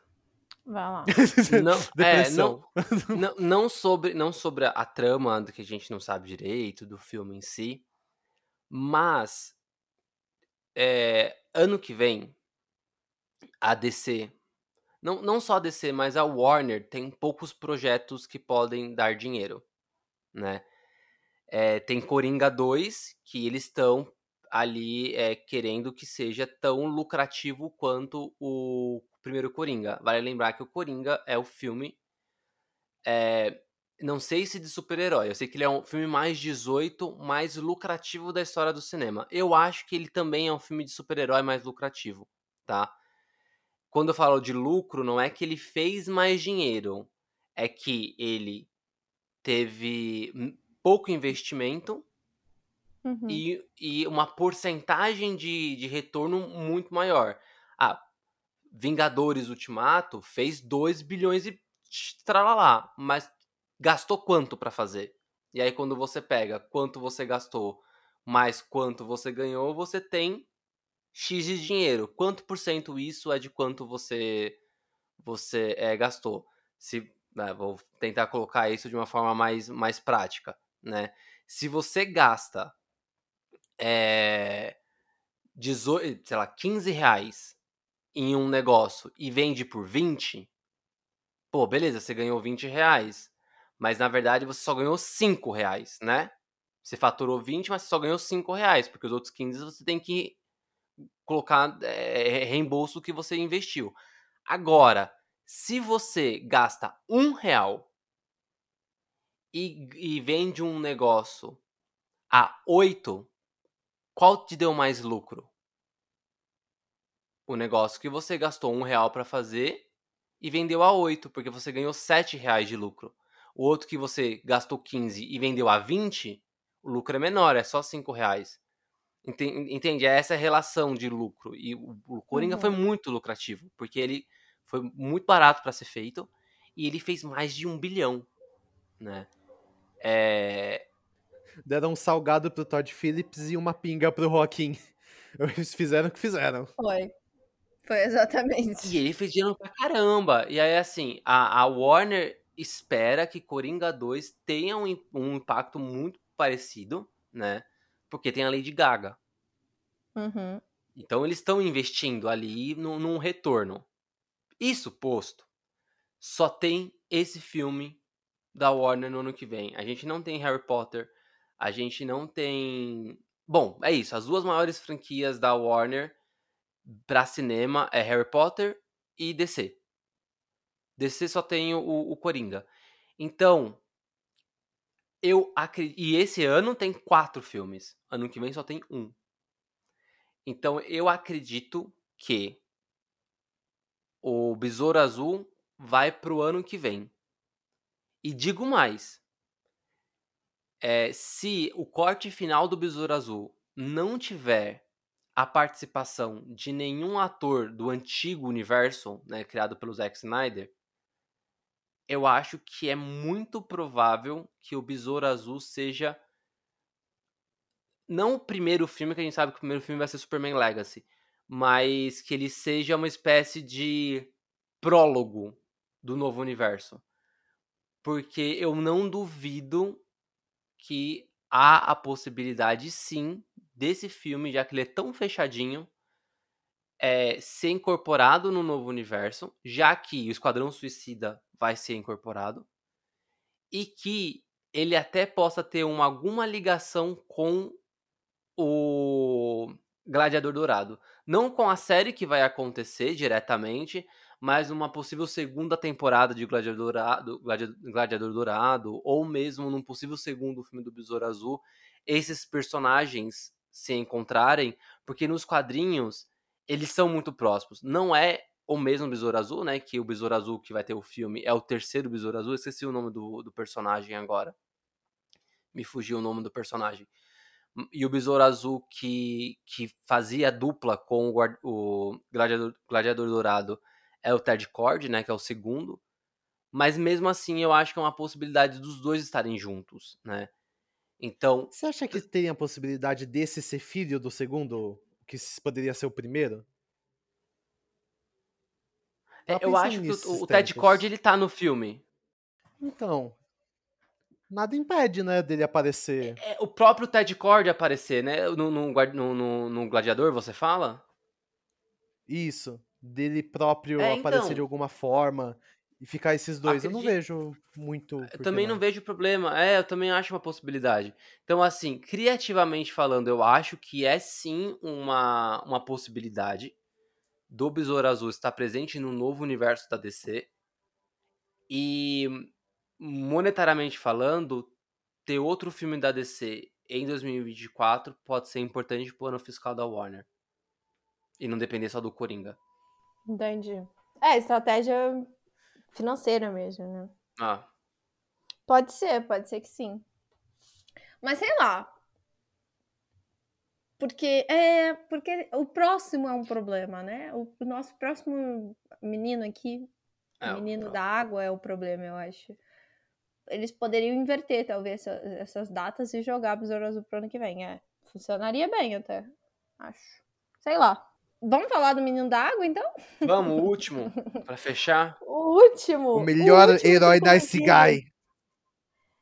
É, então a gente vai falar aí de Aquaman, o Reino Perdido, que estreia dia 25 de dezembro, até onde nós sabemos. E esse filme, ele é uma grande incógnita, por quê? Tico levantou essa bola no grupo e aí a gente ficou, hum, é verdade. James Gunn não cita ele.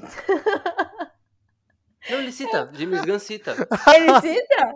Ele cita. Você tinha, ele... você tinha falado. Ou ele só fala, tipo, meio por cima? É por isso? É, então, o que, que o James Gunn fala? Ele fala assim. É, temos. Em 2023 temos Shazam, que é um filme legal, de família. Aí tem, temos Flash, que é o filme que vai é, modificar tudo. E a partir ah. dali a gente tem um novo universo. E aí ele fala Besouro Azul e fala do Aquaman. Né? Isso. Né? É... Só que só que, é, esse é o detalhe. Né? Eu acho que o Aquaman, ele tá muito vinculado ao, ao antigo universo. Certo. O que que eu acho que para pro antigo universo, o que o Aquaman vai ser? Ou o filme cronologicamente se passa antes de Flash, uhum. e pronto, e aí isso já já já mata né? Ou ele se passa antes de Flash, ou Flash termina de uma forma de que é, tem um momento em Flash que mostra. De que a água não é afetada. Aquelas. Exato. não. Tem um momento de ah, Flash que quem, quem, tá embaixo, quem tá embaixo d'água não acontece nada, né? Tipo o, o, o menino do. O menino lá do Tom, o filme do Tom Holland lá, o o impossível, que ele tava mergulhando na piscina quando passou o tsunami. Sim, exatamente. É isso. O tsunami vai passar. O tsunami passou e nada aconteceu. É. E isso, o cara vai olhar. Física. Não, não é. é ou, ou, ou você passa antes. Ou... This is science. É isso, é, é isso. É, é, é, é a, a, a, como é aquele meme do cara que explode a cabeça?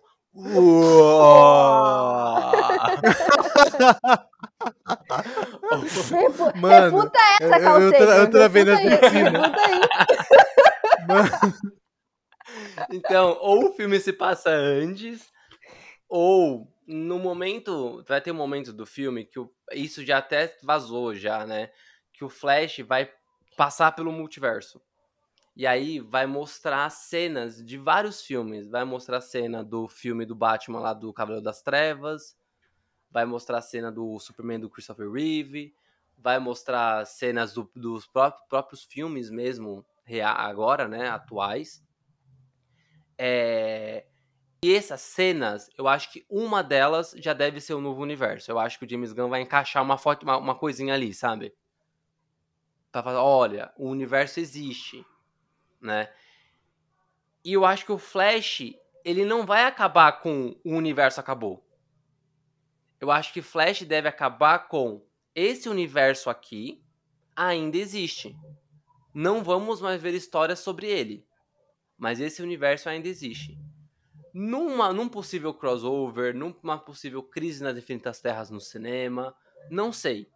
Né? Mas num, numa possibilidade futura, não duvido que Ben Affleck, o próprio Henry Cavill, o próprio Ezra Miller, se ele tomar remédio e, e, e, e se acalmar, é, Gal Gadot, ou mesmo Jason Momoa como Aquaman, eu não duvido que eles possam aparecer no futuro de algum filme quando falar de multiverso de novo, sabe?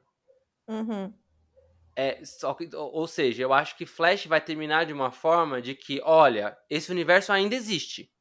Só tá vendo? Existe outros. E a partir do ano que vem a gente vai ver esse outros. Então Aquaman, ele pode sim se passar depois do Flash, mas ele é meio que o a, sobrou a data, entendeu? E ele foi lançado depois, então tipo, tanto faz. Ele tá lá. Então ele pode ser ter... lembra, lembra a fase 2 da da Marvel? Que a fase 2 termina com Homem-Formiga? Sim. E aí você fala, por que, que termina Sim. como Formiga, sendo que o filme mais importante é Vingadores? E aí você tem aquela sensação de que é um filme que sobrou. Uhum. Então, eu acho que Aquaman vai ser essa Uhum. sensação, Pode ser, pode ser. né? Justo. Isso não tira o mérito de ser um filme muito bom. Eu acredito no Momoa, eu acredito no James Wan. Eu gostei muito do primeiro filme. E não só eu, eu Só gostei. não acredito no Amber Heard. É, Eu, eu- é, é, eu acho que vai- vão dar uma diminuída de participação nela, né? Eu, eu gosto dela como atriz, tá? Eu só acho que ela não combinou só com o acho- Momoa. Exato. Eles não funcionam e aquela peruca é ridícula. Pelo amor de Deus, alguém troca. Alguém pinta o cabelo dela mesmo, pelo amor de Alguém Deus. põe. Exato, alguém faz. Ou põe uma peruca decente, gente. Pelo amor de Deus. Aquela peruca parece que comprou na 25. É, tanta coisa de efeito visual e maquiagem naquele filme, como coloca aquela peruca, pelo amor de Deus. É, sobrou, né? Ah, esquecemos de comprar a peruca da, da Mera. Puta Puts, merda.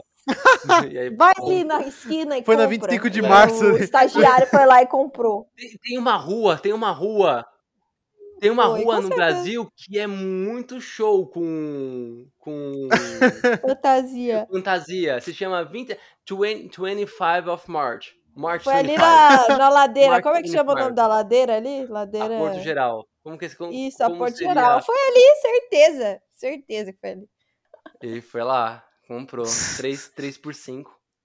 Que na verdade 3 por 5 é 1 Ah, dólar, né? É, aí ele fez um sucesso, né? é isso, Chegou lá, Mano. bora gravar. É. Aí, aí a maquiadora não teve nem tempo de colocar a peruca direito. E aí já, foi. já, já tava em cena já, né? É, Bota, bota, bota, bota. Pegou um grampo, tirou um grampo do próprio cabelo pra colocar na, na. Amber Horse, né? E pronto, é isso. foi, foi. E, e aí saiu aquilo dali, que é horrível, gente. Triste, triste, triste. Mas é, eu tô contigo, Tico. Eu acho que Aquaman é, vai ser um filme bom, porque já veio de outros filmes ok. O Jason Momoa é incrível. E o James Wan também. Então eu boto muita fé. Eu não gosto dessa estreia sendo Natal, porque Natal hum, geralmente eu não, não vou no cinema. É que eu acho que eles permaneceram nessa data porque o primeiro foi, né, nessa data. E fez um bilhão. Foi, né? Verdade, É. verdade.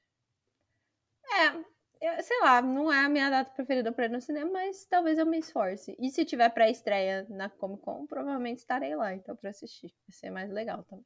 Eu tava aqui patutando sobre ano fiscal. E aí, Gi, talvez Besouro Azul fique realmente pra esse ano de 2023. Porque Aquaman vai sair dia 25 de dezembro.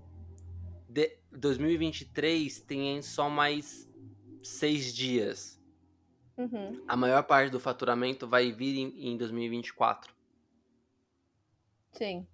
Então, talvez, talvez eles estejam contando com o dinheiro entrando em 2024 e não 2023. Como eu não sei quando começa e termina, é, como eu não sei quando começa e termina o ano fiscal mesmo dessas produtoras, não sei se é de janeiro a dezembro, né? Ou se é, sei lá, de março a março, né? É, não, não sei exatamente como, como, como eles contam isso. É, dependendo de como for, talvez é, eles já estejam imaginando que Aquaman entre a grana em 2024. né? E aí teria a Aquaman e Coringa, dois filmes grandes em 2024, né? Então, beleza, faz Uhum. sentido. Eu tava aqui pensando que talvez, seguindo a lógica ali de escolaridade, de ano letivo, o ano começa em setembro, agosto, setembro. Então talvez faça sentido o.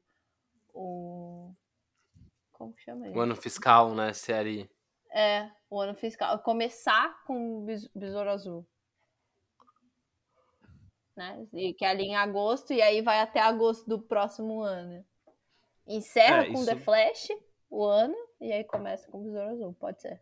Ô, DC, liga pra nós, a gente presta assessoria, a gente cuida desse É seu isso. ano O fiscalzinho. que você acha? Ninguém sai com menos de um bilhão por filme no bolso. É só ligar. Divergência criativa, arroba E você, Vitor, o que, que você acha aí desse, desse Aquaman? Como é que vai ser? Finalzinho de ano.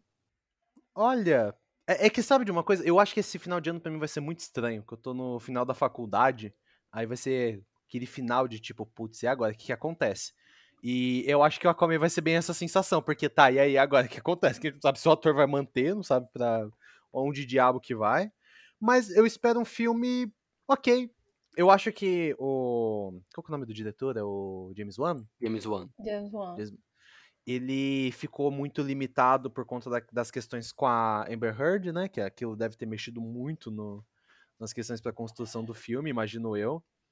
Além dessa, de toda essa inconsistência, a- a- sendo bem sincero, todos os diretores, tanto do Shazam, do Besouro Azul, quanto do Aquaman, foram guerrilheiros aí, porque toda essa instabilidade criativa influencia muito para você criar um filme coeso, né? Você acaba... E mudaram as datas várias vezes desses filmes, né?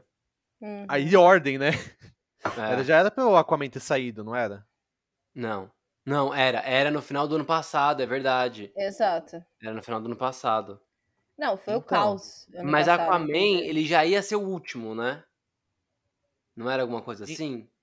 Não, É, eu eu acho que ia ser antes de Flash, não ia.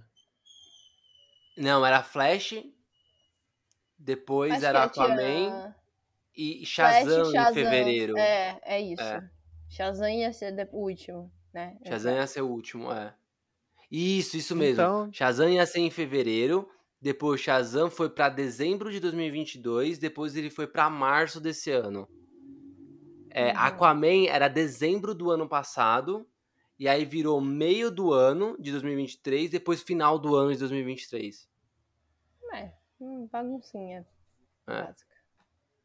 Então, e aí que tá. O, eu acho que. Eu espero uma coisa legal. Eu acho que eles tiveram que tirar um pouco o suco de pedra, tiveram muitas limitações. E eu fico um pouco curioso sobre o futuro desse universo do Aquaman, porque eu acho que o Aquaman ele of- oferece questões políticas muito interessantes para se discutir com o universo DC. Por mais que a gente também tenha uma Atlântida na Marvel agora, eu acho que essas questões, principalmente daquela fase do Peter David que a gente teve do Aquaman, tem muitas coisas legais pra se ver ainda no futuro. E eu só fico meio com isso de tipo, tá, mas e aí, o que, que vai ser do Aquaman? E aonde que vai ficar na cronologia? Porque por mais que um filme de super-herói, de forma independente, possa existir e ser bom, eu acredito que desanime um pouco você saber que ele vai ser meio inútil. Tipo Viúva Negra. Eu já fui assistir o filme meio desanimado. E o filme também não ajudou muito depois. Mas eu acho que é mais por aí. Eu tô positivo. Tô positivo pro futuro da DC. Tanto do que a gente sabe, quanto do que a gente não sabe ainda. Perfeito. Acabou. Eu acho que é isso mesmo. Eu acho que, em resumo, a gente tá positivo sobre a DC, né? Estamos vendo aí um rumo para essa história toda, essa complicação maluca. é muita coisa, muitos anos né, de produção aí de quadrinhos, então é muita coisa mesmo para ser adaptada. E coisas novas também que vão surgindo no caminho. Mas é isso, 2023 está cheio de coisa. Não sei como é que nós vai dar conta de ver tudo isso. Provavelmente eu não vou ver tudo, já deixo aqui avisado. Mas a gente vai se revezando aí nas séries. Fico aí pra essas coisas. O, os filmes pra assistir, as animações. A gente vai se revezando aí, vai dar tudo certo. Não, é isso. Eu queria agradecer mais uma vez a presença do Vitor. Obrigado mesmo por aceitar com mais um convite, né, de um episódio do Divergência. Você já é da casa, mas muito obrigado. E de obrigado mais uma vez também, né? A gente junto, tá? tá. E peço desculpa pro, pro ouvinte que teve que ouvir aí tudo isso de episódio, essa voz. É. Eu tô meio fã, tô com o nariz entupido, gaguejei horrores. Mas vida que segue, é assim que funciona. Ah, obrigado vocês aí de novo. Agradecer o Vitor de novo por ter colado com a gente aqui no nosso estúdio online, mais uma vez.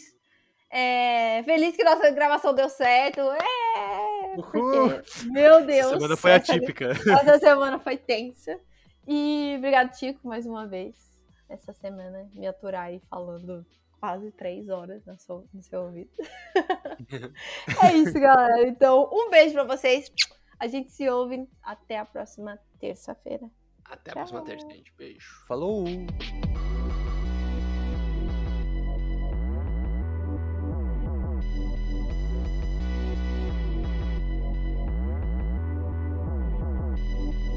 Você acabou de ouvir esse episódio maravilhoso e, peraí, ainda não segue a gente nas redes sociais? Então tá esperando o quê? Podcast, arroba Divergência Criativa, ilustradoras, arroba anarte.soa com dois N's e itsartv e apresentadores, arroba paixão.gil e arroba tico underline pedrosa. Entre também em nosso site, divergenciacriativa.com.br. Te vejo na próxima.